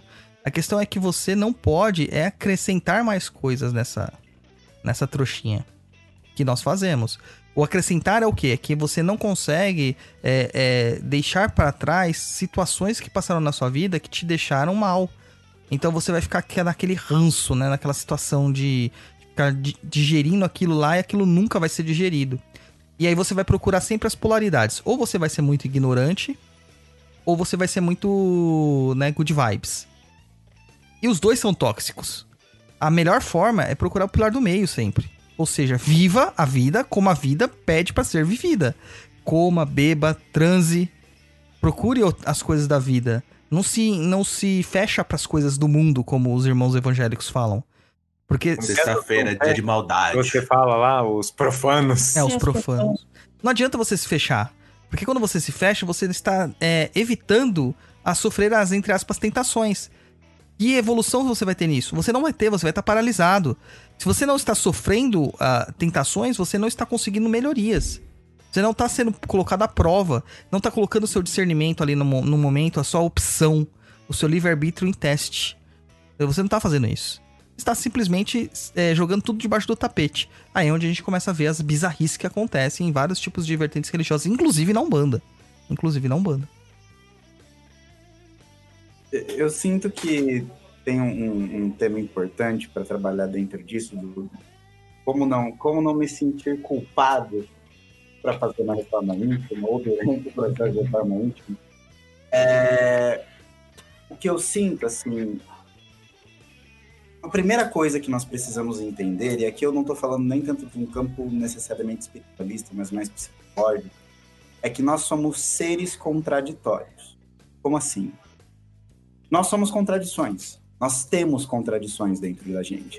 Então você vai ser aquela pessoa que ama muito música, mas chega um determinado dia que você não suporta escutar o teu cantor favorito cantando. E tudo bem. Você é uma pessoa monogâmica, deseja ter um relacionamento fechado com uma pessoa, mas você vai sentir desejo sexual por outros seres humanos. E tudo bem. Você é uma pessoa que tem depressão, mas você quer viajar ao mundo e você está fazendo um projeto para isso. Mas como é que eu vou viajar ao mundo se eu tenho depressão? Eu me sinto triste tão facilmente. É, nós vivemos dentro de uma lógica de exclusão. Se eu não sou bom, eu sou mal. Se eu não sou mal, eu sou bom. Mas a vida em si não funciona assim. E ela nunca funcionou assim. Essa, essa ideia de simplificar as questões morais, né, essa moralidade, como Douglas, foi um projeto bem antigo, bem medieval, assim, de uma época que, que, que tava um negócio bem assim, como é que a gente faz para juntar essa cambada de gente e poder falar com eles meio que colocando ordem no barraco. Só que a gente meio que herdou esse tipo de pensamento. A gente herdou o pensamento de que você está ofendendo a Deus se você não tiver é, fazendo o máximo de caridade que te for possível. A questão é, é, nós temos que lembrar e talvez resgatar isso dentro da própria tradição cristã, assim, que teve uma influência muito grande no espiritismo, uhum. que tem uma influência na Umbanda. A ideia fundamental da divindade, da sacralidade, até mesmo no cristianismo, é da misericórdia. O que significa isso? A ideia não é que você viva culpado, embora isso seja muito utilizado pelos sacerdotes, a, a narrativa da culpa a ideia é que você entenda que você é o responsável pela sua vida. Mas isso não significa que você ser responsável pela sua vida torna a sua vida insuportável ou alguma coisa nesse sentido. Pelo contrário, é basicamente aquela questão que a gente já conversou. O que, que você vai fazer de você? O... Um ponto fundamental que eu vejo, por exemplo, é que as pessoas têm esse até pedido aqui, né? A questão é, do... que ele vai, vai falar depois. Ah, tá. Ok é, essa questão de que a gente, a gente joga o, o alvo muito longe às vezes. Você ser uma pessoa que nasceu e teve uma história de vida que te faz ter problemas de controle de raiva, e você conseguir chegar 10 anos depois e parar e pensar antes de falar alguma coisa, não quebrar mais a casa inteira quando você se sente irritado, você já está num processo de reforma íntima. Você conseguir ser uma pessoa que. Gente, vocês querem saber quem são os seres humanos que mais fazem reforma íntima de praticamente todo mundo que a gente conhece da, da população geral? É, pessoas aditas, drogaditos, uhum. em processo de recuperação. A galera do AA, sabe? Do é só por hoje. Essa galera tá numa reforma íntima diária. Por quê? Porque eles estão enfrentando o impulso que existe dentro deles de se autodestruir. E muitas das vezes a gente faz a reforma íntima, não, a gente não tem que pensar numa reforma íntima a partir de culpa ou de me tornar um espírito melhor, eu vou ter mais recompensas depois, porque aí eu vou encarar numa situação. Beleza, pode até acreditar nisso para te ajudar como uma muleta, tudo bem. Mas assim, a questão da reforma íntima é que à medida que ela acontece, nós vamos tendo mais liberdade de ser quem nós de fato somos. Porque se você surta com qualquer coisa, se você se irrita com qualquer coisa, se você tem ódio gratuito, se você não consegue se relacionar com as pessoas, a sua vida está sendo controlada pelo outro. O outro te irrita e você é domado por isso. O outro te frustra e você é domado por isso. O outro não faz aquilo que você queria e você é tomado por isso. Fazer a reforma íntima, na verdade, é um dos atos mais legítimos de liberdade que a gente pode fazer. Porque a partir desse momento você consegue se tornar uma pessoa um pouco mais dona de si e capaz de ofertar coisas melhores para as outras pessoas. Inclusive servir de exemplo para pessoas importantes. Porque vamos lembrar, uma coisa muito simples. Aquele pai de família, mãe de família que está fazendo um processo ali de puta, queria ser uma pessoa um pouco melhor, essa é a melhor herança de educação que pode se deixar para um filho. Porque é, é, através do exemplo que existem os modelos de aprendizado e volta naquela questão da educação. Estar em reforma íntima é se reeducar a todo momento. Basicamente isso. É, é aprender de novo. Aí. Ô, ô, Luiz, Oi, viu que tivemos um superchat da Cláudia? eu vi, cara. Ela mandou um só, superchat obrigado. lá da. Suíça. Isso. Cláudia, Suíça. muito obrigado. Boa tarde Você- lá, hein, pra ela estar aqui Vo- ouvindo a gente. Você, você não está vendo, mas a Mel está batendo palminhas, patinhas tá para você. tentando morder a mão do Luiz, por isso. É, está tentando morder minha mão. Ô, ô, Luiz, também as pessoas Oi. precisam se inscrever, né? Estão aqui no YouTube ouvindo o papo e não se inscreve no canal aqui, cara. Cara, se inscreve no canal, ativa o sininho para sempre ficar atento aí todos os vídeos que saem aqui no Perdido, para ficar sabendo das novidades. Já se inscreve, desce o dedo no leque, aquele bem blogueirinho, né? Já se inscreve, ativa o sininho e deixa o like. É isso aí. Gente, dá pra começar então as perguntinhas? Bora. Perguntas? Bora. Então vamos começar as perguntinhas. Ô Mel, para de morder minha mão. Se eu deixar a Mel louca, pô. É... Vamos lá. Primeira pergunta é do Guilherme. A pessoa começa a realizar uma reforma íntima antes de começar o desenvolvimento? Pode fazer o desenvolvimento se dar. Pode fazer o desenvolvimento se dar mais rapidamente? Desenvolvimento, acredito que seja o desenvolvimento mediúnico, né? Que ele tá se referindo. Sim! Então, cara, tudo na sua vida melhora quando você faz a, a sua lição de casa, né? É. É, o desenvolvimento mediúnico, ele tá muito atrelado a questões empáticas também, né? O, a reforma íntima, ela também está atrelada a questões empáticas. Se colocar na posição do outro, sentir o que o mundo sente, é, entender, entender isso de uma forma que faça sentido pra você e tal. E dessa forma você cria mais segurança pra si. E tendo mais segurança, todo o desenvolvimento na sua vida como... Acho que como um todo mesmo, como geral, assim, vai, vai se dar de uma forma mais rápida. A questão é que a gente, no desenvolvimento mediúnico, a gente não tá muito ligando pra desenvolver também a reforma íntima.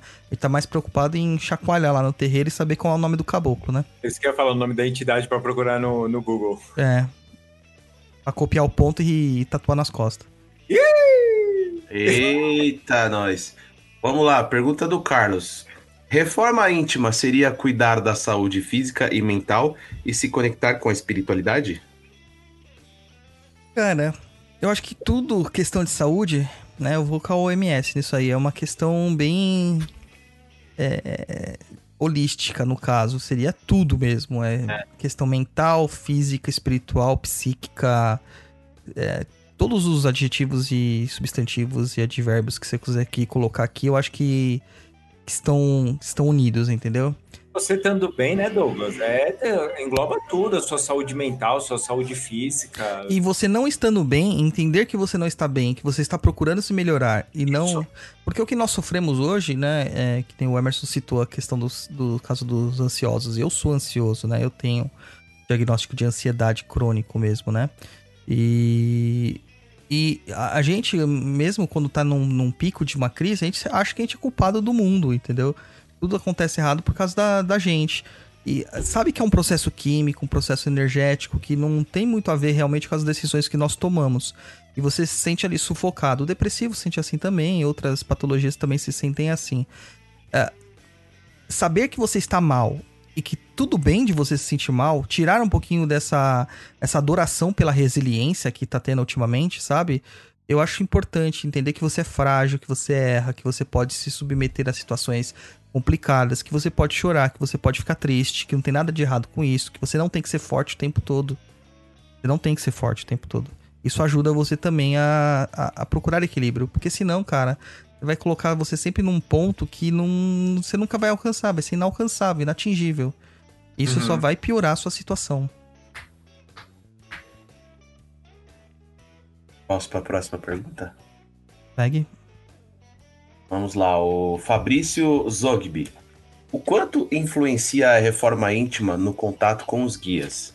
Aí abre parênteses, incorporação, clauridiência e etc, fecha parênteses. E aí ele fala que ele tem um palpite dele que é 100% de influência. Mas é só para ele tirar uma dúvida. Ah, realmente, quanto melhor você se, se dá com as suas próprias pes- é, buscas pessoais, né, que a gente chama de reforma íntima, mais facilmente você vai se contactar com os guias. Se você conseguiu progresso nos campos morais e intelectuais, mais facilmente os guias vão se conectar com você, porque é um esforço deles também, né, para estar aqui. É uma questão de empatia realmente energética entre os dois. Então, se melhorando, você se aprimora como ferramenta para que os guias também venham e façam o trabalho deles de forma adequada. Vamos lá, pergunta do Eduardo Couto Parreiras. Por que a reforma íntima é algo relacionado ao espiritual? Somente por considerar, ele colocou também aqui, complementou. Somente por considerar que se eu me analiso e sigo algumas diretrizes morais, tenho um melhor acesso à espiritualidade, não faz muito sentido. Entendo que a reforma íntima gera mais conhecimento e por assim pode gerar uma certa evolução. Deixa pro Emerson responder essa daí. Não deixei na fogueira. É... Então, é que eu sinto que essa, esse tipo de pensamento, que essa análise, seguindo diretrizes, cria um acesso à espiritualidade, por mais que existam pessoas que de fato falem esse tipo de coisa, nós temos que lembrar uma coisa muito, muito fundamental. É claro que aqui a gente está falando do campo das crenças, mas assim, espírito e natureza são uma única coisa. A existência, ela é também espiritual. Você é um bandista, se você é espírita, você parte desse pressuposto de que há uma, não só uma dimensão, mas toda uma estrutura da, da, da, do universo que está atravessado por essas questões espirituais. Então, assim, é, se a gente tira as rotulações, ateu, católico, é, enfim, qualquer coisa, budista, você se tornar uma. Você se lapidar com mais qualidade, você ter uma relação mais, mais verdadeira consigo própria, uma relação mais respeitosa com as pessoas, você contribuir melhor na tua passagem pelo mundo, é, é, claro que isso vai gerar uma melhor relação com a espiritualidade, da forma como a espiritualidade acontece para você também. O que é para algumas pessoas, é claro, existem estruturas de significado e de experiências, né? Um, um, a, a, religiosidade de uma pessoa se, que se denomina um bandista, ela vai se dar de uma forma um pouco diferente de uma pessoa que se denomina candomblessista, por exemplo. Mas essas estruturas de crença, se a gente parte da, do ponto de vista da espiritualidade mesmo, elas são superficiais. Elas são relevantes em certos pontos, porque são os meios com os quais as coisas acontecem, mas, em essência, a gente está a todo momento sendo convocado a explorar a nós mesmos e, e, e tirar o melhor que a gente tem da gente para poder compartilhar com os outros também. Simplesmente porque é o caminho da própria humanidade. Né? Se, se a gente não tivesse esse movimento, eu, eu, diria assim, respondendo a pergunta, antes de ser que, é, é, espiritual, quando a gente fala de espiritual, pelo menos para nós que somos e estamos humanos, a gente está falando de humanidade. Gente está falando da condição humana, das situações humanas. A gente está falando do fazer ou não um ato de solidariedade com aquele que precisa, e isso tem existindo essa possibilidade dentro de mim. Então, assim, mesmo que não houvesse um pós-vida, a reforma íntima ainda seria uma das melhores coisas que a gente poderia cultivar enquanto sociedade e enquanto grupos religiosos. Pensei em uma forma ortodoxa. Né, Acho que seríamos seres humanos. Próxima pergunta da Laura. Por que a reforma íntima é sempre tão associada à espiritualidade e não pode ser algo independente? Acho que o Emerson acabou de responder. Sim, sim. Próxima pergunta da Ana Kawahala. Qual a diferença entre reforma íntima e autoconhecimento? Eles se completam? Cara, eu acho que tem um, um tem a ver com o outro, né? Não tem como você ter reforma íntima se você não começar a se conhecer, né? A gente falou isso bem no comecinho aqui do programa. Eu, eu sinto que um é fer... os dois são ferramentas tão complementares que eles até se confundem, assim, né? É muito comum que pessoas que se conhecem melhor sejam pessoas melhores, né? A gente tem bastante estatística falando sobre isso aí. É... Por isso, o autoconhecimento não traz só conhecimento. Autoconhecimento traz também autocuidado. Você se cuida melhor uma vez que você se conhece. E se cuidando melhor, você se torna menos babaca. Isso é bem, bem científico. Aí, complementando, Ana Calma Rala mandou outra pergunta. Como fazer a reforma íntima sem se basear apenas na moral cristã? Se baseia no tal, se baseia na moral africana, se baseia. Todas as religiões. minutos, É. aquele um minuto de qualquer coisa. todos o, toda, toda religião tem sua moral incutida lá e a moral é, ela é muito elas, elas se encontram né eu gosto muito de estudar religião então eu já tive a oportunidade de ler diversos textos religiosos de diversas religiões todas elas falam basicamente a mesma coisa é que os praticantes que ferram tudo né o clubinho sempre ferra tudo então cara não precisa ser cristão Pra você se basear no que Cristo escreveu se baseia, sei lá, no, no que o Buda disse. Você vai ser feliz do mesmo jeito, você vai encontrar o seu ponto de equilíbrio. Mas tem que ser uma coisa que ecoa, que tenha ressonância com o seu íntimo. É. Não, sabe por quê, Douglas? Eu acho que tem a galera bandista, espírita, entra naquele negócio. Se não for um. é, ah, é cristão. Ah, mas eu sou cristão, mas eu sou um bandista. Então, se não for um bandista, eu não, eu não quero nem ver as outras coisas, eu nem quero ter conhecimento. É uma bobagem, né? Só, só- você só perde, só, só perde na vida. Eu vou dizer um negócio pros umbandistas. Todo, né? Oi? Vou dizer um negócio pros umbandistas. Vocês sabiam que as entidades que se manifestam na Umbanda não são umbandistas? Seus imbecis. Ixi. Pois é, né? Falta um pouquinho de, de conexão entre o tic teco, às vezes. E tem uma outra coisa, né, para as pessoas que estão preocupadas com vai ferir minha fé se eu ler um livro que não foi escrito por uma pessoa do meu meio, enfim. É, se a sua fé ou a sua perspectiva de mundo, sua visão de mundo, não resiste ao contato com a diferença, então ela é uma perspectiva muito fraca. né?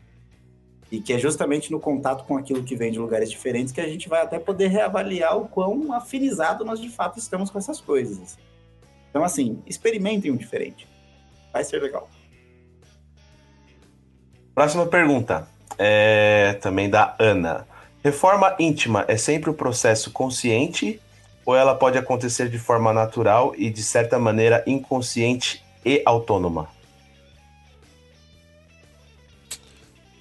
Cara, eu acho que de aí, forma inconsciente é algo impossível, porque reformar-se intimamente remete a você ter consciência, né? Então, eu acho que não tem como acontecer de forma natural. O que pode acontecer é que você vai ser exposto a situações naturalmente para que você se melhore.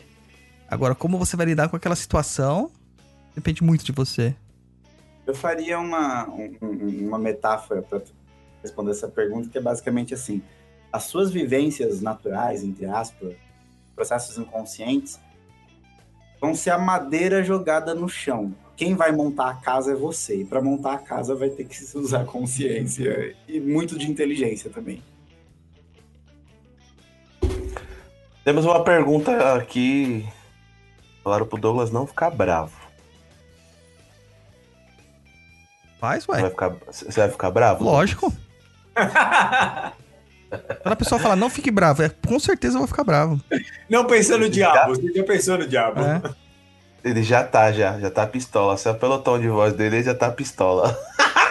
É, pergunta seguinte: cirurgia de reconstrução de ímã também pode ser considerada uma reforma íntima? ai, ai, meu Deus do céu. Ela ainda completa aqui, desculpa, mas não É. manda demanda porque não tem dinheiro pra desfazer. dorme com essa, dorme com essa. Vai, Luiz, próximo. O Carlos. é, ao invés de fazer uma reforma íntima, não seria melhor comprar um novo? Ai, meu Deus! Mais em conta? É o que a gente fala, né? Porque reforma é sempre uma desgraça, né? Ai, ai. Foi pra alugar aquela velha. É. Aquela velha não é a mãe, não, viu? É a vida. É. A pergunta do Hiking Crow. Eu gostaria de ouvir do Emerson falar sobre o ideal de perfeição Idealizar-se perfeito e tentar seguir seu exemplo. Emerson, tenta falar isso sem demorar seis horas.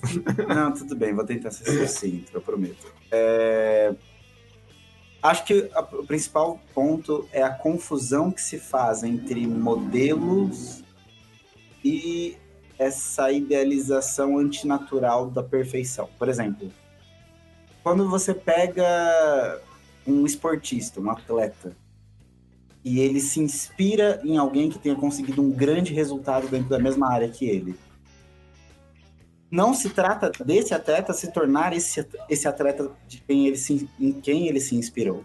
Não se trata de um processo de cópia. Se trata de um processo de inspiração. O que tem acontecido muito é que se fala, e principalmente isso vem de algumas tradições específicas, mas assim, a perfeição enquanto manifestação completa e total dentro de uma vida humana, ela é utópica. Porque nós somos contraditórios, nós temos sofrimento, nós vamos o, o- todo o processo de desenvolvimento humano é um processo circular e não é um processo linear. O que, que significa isso? Não é que a cada dia que passa você se torna melhor. Ciclos e ciclos e ciclos se vão na sua vida e em determinado momento você consegue perceber que você está superando questões. Então a perfeição ou os modelos perfeitos, bem, bem né, é, sei lá, é, eles são ideais. Eles são idealizações que deveriam nos inspirar em uma determinada direção e não necessariamente ser usados para a gente tentar se sentir culpado por não estar alcançando o mesmo tipo de coisa.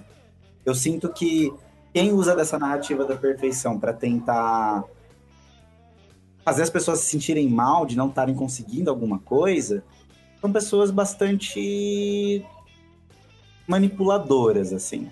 Porque até mesmo quando a gente pega a questão cristã, do modelo de Cristo, Cristo enquanto modelo, é uma questão de inspiração. Sempre deveria ter sido uma questão de inspiração. Assim como Buda como uma inspiração, assim como, sei lá, para os espíritas, talvez Chico Xavier como uma inspiração. Mas a questão é, você nunca vai se tornar aquela pessoa ou aquele modelo de pessoa. Você simplesmente vai tentar galgar recursos para se aproximar um pouco mais daquilo que você acredita que é certo. Luiz. Próxima pergunta da Cláudia, nossa seguidora que mandou um superchat aqui pra gente. Ela perguntou: como poderia ajudar um irmão a fazer uma reforma? Ele não gosta de religião. Não, é impossível. Porque é, é uma coisa muito pessoal, né? Não É. tem como ocorrer de você ajudar. Então. Pode acontecer que você vai ter que fazer a sua reforma do lado lá, entender que você tem que, às vezes, dar espaço pra pessoa se ferrar um pouquinho pra se encontrar, né? E, e também tem um pouco daquele negócio, né, Douglas? Se ela começa a fazer a reforma dela, da vida dela, de repente o irmão dela olha ela como modelo, né? Tipo, olha, ela tá, tá sendo legal pra ela. Vou fazer mudanças também em coisas e acaba melhorando, né? É, é basicamente o que a gente diz do, do espiritismo, o espiritismo diz, né? Na questão do, do modelo do- da moral cristã, né? Que aí é uma questão de você seguir o modelo de Jesus. É, você, você tá mudando, ok. Ele não, ele não quer mudar, ele não acha que é o momento dele, ok. Não força nada, até porque todo mundo é adulto. Mas eu tô mudando, eu tô sentindo melhor, eu tô gostando. Às vezes vira, fica contagiante, né? Ele vê aquela situação e fala: "Pô, legal, vou começar a fazer também. E às vezes tem um interesse, ele perguntar o que está acontecendo e tal. Mas deixar o tempo dele, né? Isso aí. O Josivaldo Lobo pergunta: reforma íntima tem começo, meio e fim? Ou é obra pra começar e nunca acabar? Acaba. Quando você morre, acaba um- uma parte. É. Né? Mas você vai continuar fazendo isso aí pra sempre. Não tem como você fugir disso aí. Você vai ter que fazer isso pra sempre. Forever. É. É, é como bom costume, né? Você faz todo dia. Exato. Próxima pergunta daquele rapaz que o Roy vai me corrigir, né? O, Eu Roy é não. desse. É sim. Só porque Boa. você se acha o François, isso? aí. eu- Nunca é. falei isso. Nunca falei isso, Luiz Henrique. Nunca falei isso. Meça as suas palavras. Bom, a pergunta é do Irving Henry. Tá, já É, falou acho que- errado já. É, enfim, eu não sei. É, Fala aí, falar o nome Roy, o dele, certo. mas- Irving Henry. Aí, ó, Irving Henry, é isso aí. É, Eu não sei falar francês. Tá bom, Luiz. E, é, ele pergunta: é interessante a questão do meu amigo Josivaldo Lobo. A pergunta dele serve para base para a minha pergunta. A Umbanda vê a reforma íntima da mesma maneira que o Espiritismo? Eita. Boa pergunta. É, então. Eu acho que a Umbanda, como um algo, né, macro, vê. Sim. É, o umbandista, não. Isso.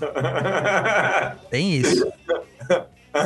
Entendeu? Então eu acredito que sim, o, a Umbanda ela tem a mesma paradigma, né, da, da evolução da reforma íntima, como deve ter todas as religiões, que é um aprimoramento do ser humano como enquanto humano, tá? Mas o umbandista ele acha que isso é babaquice, na maior parte das vezes.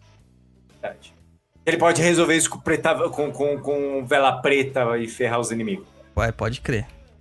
Aqui pedir perdão, só posso mandar demanda. É. Ai, ai, eu- eu tenho tanto medo, às vezes, sabe, do que, que eu vou encontrar pelos caminhos, que às vezes dá vontade de desistir, cara. Sabe? E morar numa ilha, sabe? Tipo, você fala, ah, deixa tudo pra lá, que se lá. Ah, é o náufrago. Tem hora que eu tenho vontade, cara. Tem hora que eu tenho É, vontade sim. de largar tudo pra trás e falar assim, foda-se. Eu vou lá. Foda-se. Você precisa fazer a reforma íntima. Então, por isso que eu preciso ir pra ilha. Ai, ai, ai. Vamos lá para a nossa última perguntinha de um- uma pessoa chamada Um Cara Qualquer. Que nome maravilhoso. É. É, Ele diz o seguinte: passando para mandar um abraço mesmo, primeira vez Um na live, em live. Digo, o podcast de vocês é maravilhoso. Ah, E acho que assisti tudo em menos de um mês. Caraca, louco, maratona. tá louco? Cara, você não tem mais o que fazer, não? vai ler um livro, vai É. assistir séries na Netflix. E você sabe qual que é um dos posts que está sendo mais procurado no blog ultimamente, cara, no último mês? Ah, Bibliografia recomendada. puta preula. É, e todo mundo vem lá e pergunta, por que, que não tem livro do Rubens Saraceni aqui? Aí você Porque não é básico. uma bibliografia recomendada. Obrigado, Luiz. Porque se fosse recomendada, estaria lá. Exatamente, Luiz. Muito obrigado pela sua clareza de pensamento. Ó, deixa eu dar mais um recado aí, pessoal. Posso dar um recado? ou não? Eu já falei no começo do programa, mas vou repetir. É, estamos aqui pensando em fazer o quê? O Causos de Terreiro, Contos de Terreiro número 2. Então, se você tem alguma história relativo a isso, que seja do quê? Seus relatos, seus medos, alguma coisa espiritual ou sobrenatural, manda sua história pra gente lá no e-mail maroto ou aonde? Na caixa postal. Então, anota aí, pega papel e caneta e anota o e-mail que é contato@perdido.co e a nossa queridíssima e amada caixa postal é número 78690 e o CEP é o 035 33 971. Manda lá sua historinha pra gente contar aqui no episódio 2. Bom, é... Tá na hora de dar tchau, né, gente? Pois é. Então, vamos- falar pro senhor Não. Emerson Luiz. Fazer os merchanzinhos dele aí, falar onde pode encontrar ele.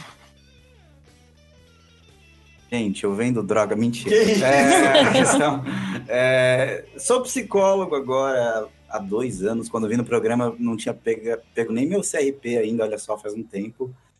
E eu tô atendendo ali em Suzano, no Alto Tietê, aqui na Zona Leste de São Paulo ainda. E bem no centro, assim. Se quem, sei lá, tiver com vontade de trocar uma ideia comigo, até mesmo ter a possibilidade de atendimentos, né? Eu vou deixar meu telefone. É 97961 3412. 3417. 3417. Chama lá, a gente conversa e marca se vocês sentirem vontade. Um poss- possível processo de terapia. E, inclusive, falando de reforma íntima, fazer terapia é uma ótima ferramenta para ajudar na reforma íntima, gente. Nem, Verdade. não me diga, cara. Toda vez que eu vou na terapia, eu tenho vontade de matar ela. Mais uma vez, você precisa fazer uma reforma íntima. Não, mas eu saio sem vontade de matar, entendeu? É isso que é bom. Entendeu? A gente já tem, um, já tem um bom exemplo aí. Passa aí de É. novo, Emerson, seu telefone. Tá, per- perfeito. 11. É, é código 11, né? Sim. 9 7961 3417. É só telefone ou telefone e um WhatsApp? É, ele é, é telefone, WhatsApp, eu, eu uso esse número para poder con- ter os contatos, assim. É porque E no um- mundo moderno de hoje as pessoas não pedem mais o número, me passa seu WhatsApp. É, eu vou, eu vou ter o WhatsApp, se vocês mandarem mensagem ali. Mas tem um e-mail também. É, para quem quiser tirar alguma dúvida sobre psicologia, ou sobre como funciona o processo de terapias, ou o mundo psi em geral, saúde mental e afins. PSI, si, ponto, e Luiz, com Z, tá? O Luiz se escreve com Z, arroba outlook.com. Muito Cara, o Luiz com Z é de da Espanha, cara. Você tá ligado, né? É, Luiz. É, é É eu dei- oriundo da, da Espanha, porque o Luiz com S é de Portugal. Ah, e o Luiz Henrique? Ah, Luiz Henrique, cara, nasceu no dia 4 de julho de 1981 da senhora Ana Floripse e do seu Domingos. Daí é que vem Luiz Há Henrique. controvérsias. Ô, louco, Nós assim ao temos, vivo. é, nós temos um- né, uma fanfic sobre isso, né? Mas tudo bem. Bom, whatever. Deixa eu ler um relato aqui aos 47 do segundo tempo aqui. A, a Luciane Godinho de Souza Ferreira mandou aqui no chat o seguinte. Salvei meu casamento quando comecei minha reforma íntima. Revi minhas atitudes, muitas vezes engoli meu orgulho. Meu esposo, com o tempo, percebeu minhas mudanças e baixou a guarda também. Temos 20 anos de casados. Aê, parabéns. Muito bom, parabéns. É isso aí, a reforma íntima só, só ajuda a gente a ser pessoas melhores. Meu Deus. Então, gente, tá na hora do nosso tchauzinho. O Emerson já deu. Douglas, seu tchauzinho. Bom, meu tchauzinho é falando, participem lá do Big Brother Umbral lá, tá bem da hora lá no Instagram. É no Instagram, tá? Eu não sei de onde surgem essas ideias malucas, mas surge. Tá? O pessoal adorou. Tem gente perguntando lá pra votação, que tá tendo a gente tá com, com o caldeirão lá entre o eixo cobra e o eixo mal olhado, né? Em quem que eles têm que votar? Se é pra tirar ou pra manter? Pra tirar, né, gente? Pra tirar. Pra tirar, é pra mandar pro caldeirão, É gente. pra sair da trunqueira. E aí é o seguinte, cara, o pessoal também tá com medo, ah, não, não vou votar porque ele vai me, ele vai me punir. Mano, não existe isso. Eles devem estar dando mó risada com tudo que a gente tá fazendo. Tá, então vai lá no Instagram do Perdido, do Perdido não, do Papo, instagram.com/barra Papo na Encruza, nos stories tá lá a votação. É, semana que vem a gente dá a resposta pra vocês de quem que foi o excluído. É... É, lembrando que a gente tem aqui o canal no YouTube, né? O do Papo na Encruza. Que na verdade é do Perdido em Pensamento. E aí a gente tem várias outras coisas além do, do Papo na Encruza aqui. A gente tem, o- tem os vídeos lá que eu gravo do Pensamentos. E eu finalizei a série até que enfim da Conhecendo a Umbanda. Que deu origem ao meu livro, né? Conhecendo a Umbanda dentro do terreiro. Falando sobre Erês. Foi disponibilizado essa semana. Então vão lá, dão um confere. Se inscrevam nessa porcaria, por favor.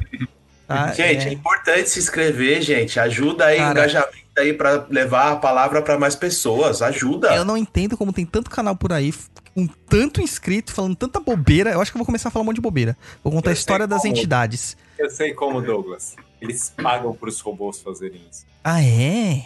É, opa! Olha! Vivendo e aprendendo, tá vendo? É, E é isso aí. Muito obrigado e até mais. Luiz, seu tchauzinho, filho. Pessoal, muito obrigado aqui por nos acompanhar nesse programa até mais um dia. Obrigado ao nosso convidado aí por abrilhantar o nosso programete de sexta-feira.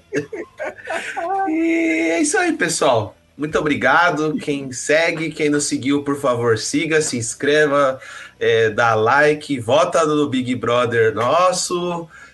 E é isso aí. A gente se vê no próximo programa. E até lá. Aí, Lu. Aí. Gente, obrigada por ter acompanhado até agora. Agradecer ao Emerson pela participação de novo. Por ter Eita! Eita, nós. Tô lendo um negócio aqui bravo no chat.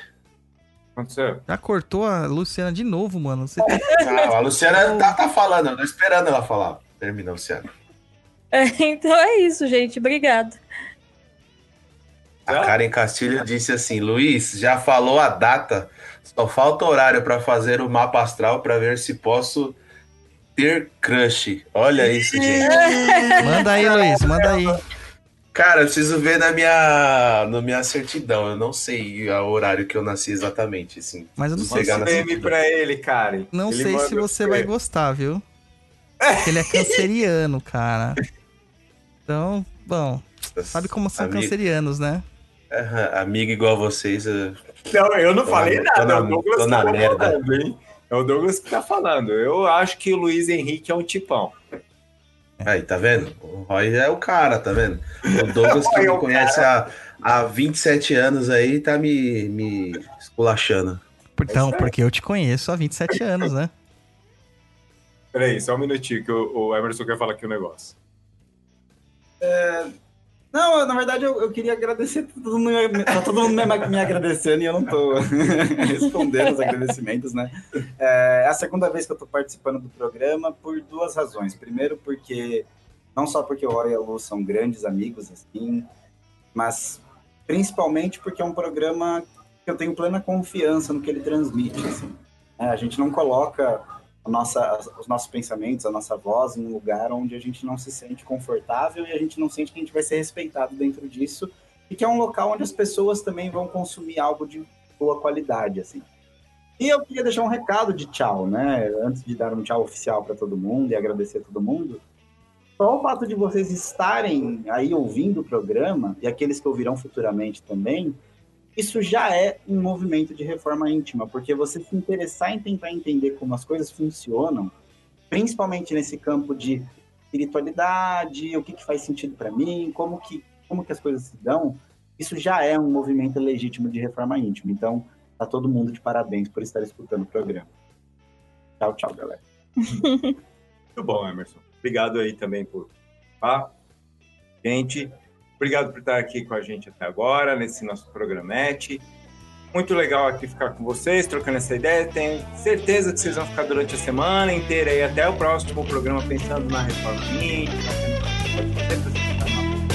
Melhor deixar seu ambiente melhor, ok?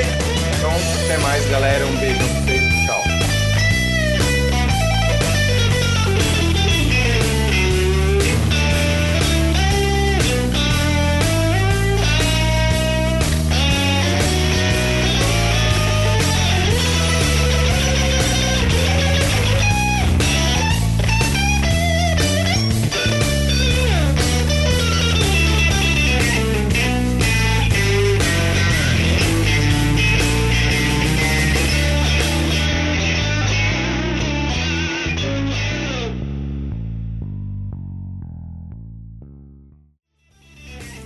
Você acabou de ouvir Papo na Encruza. Acesse www.paponaencruza.com.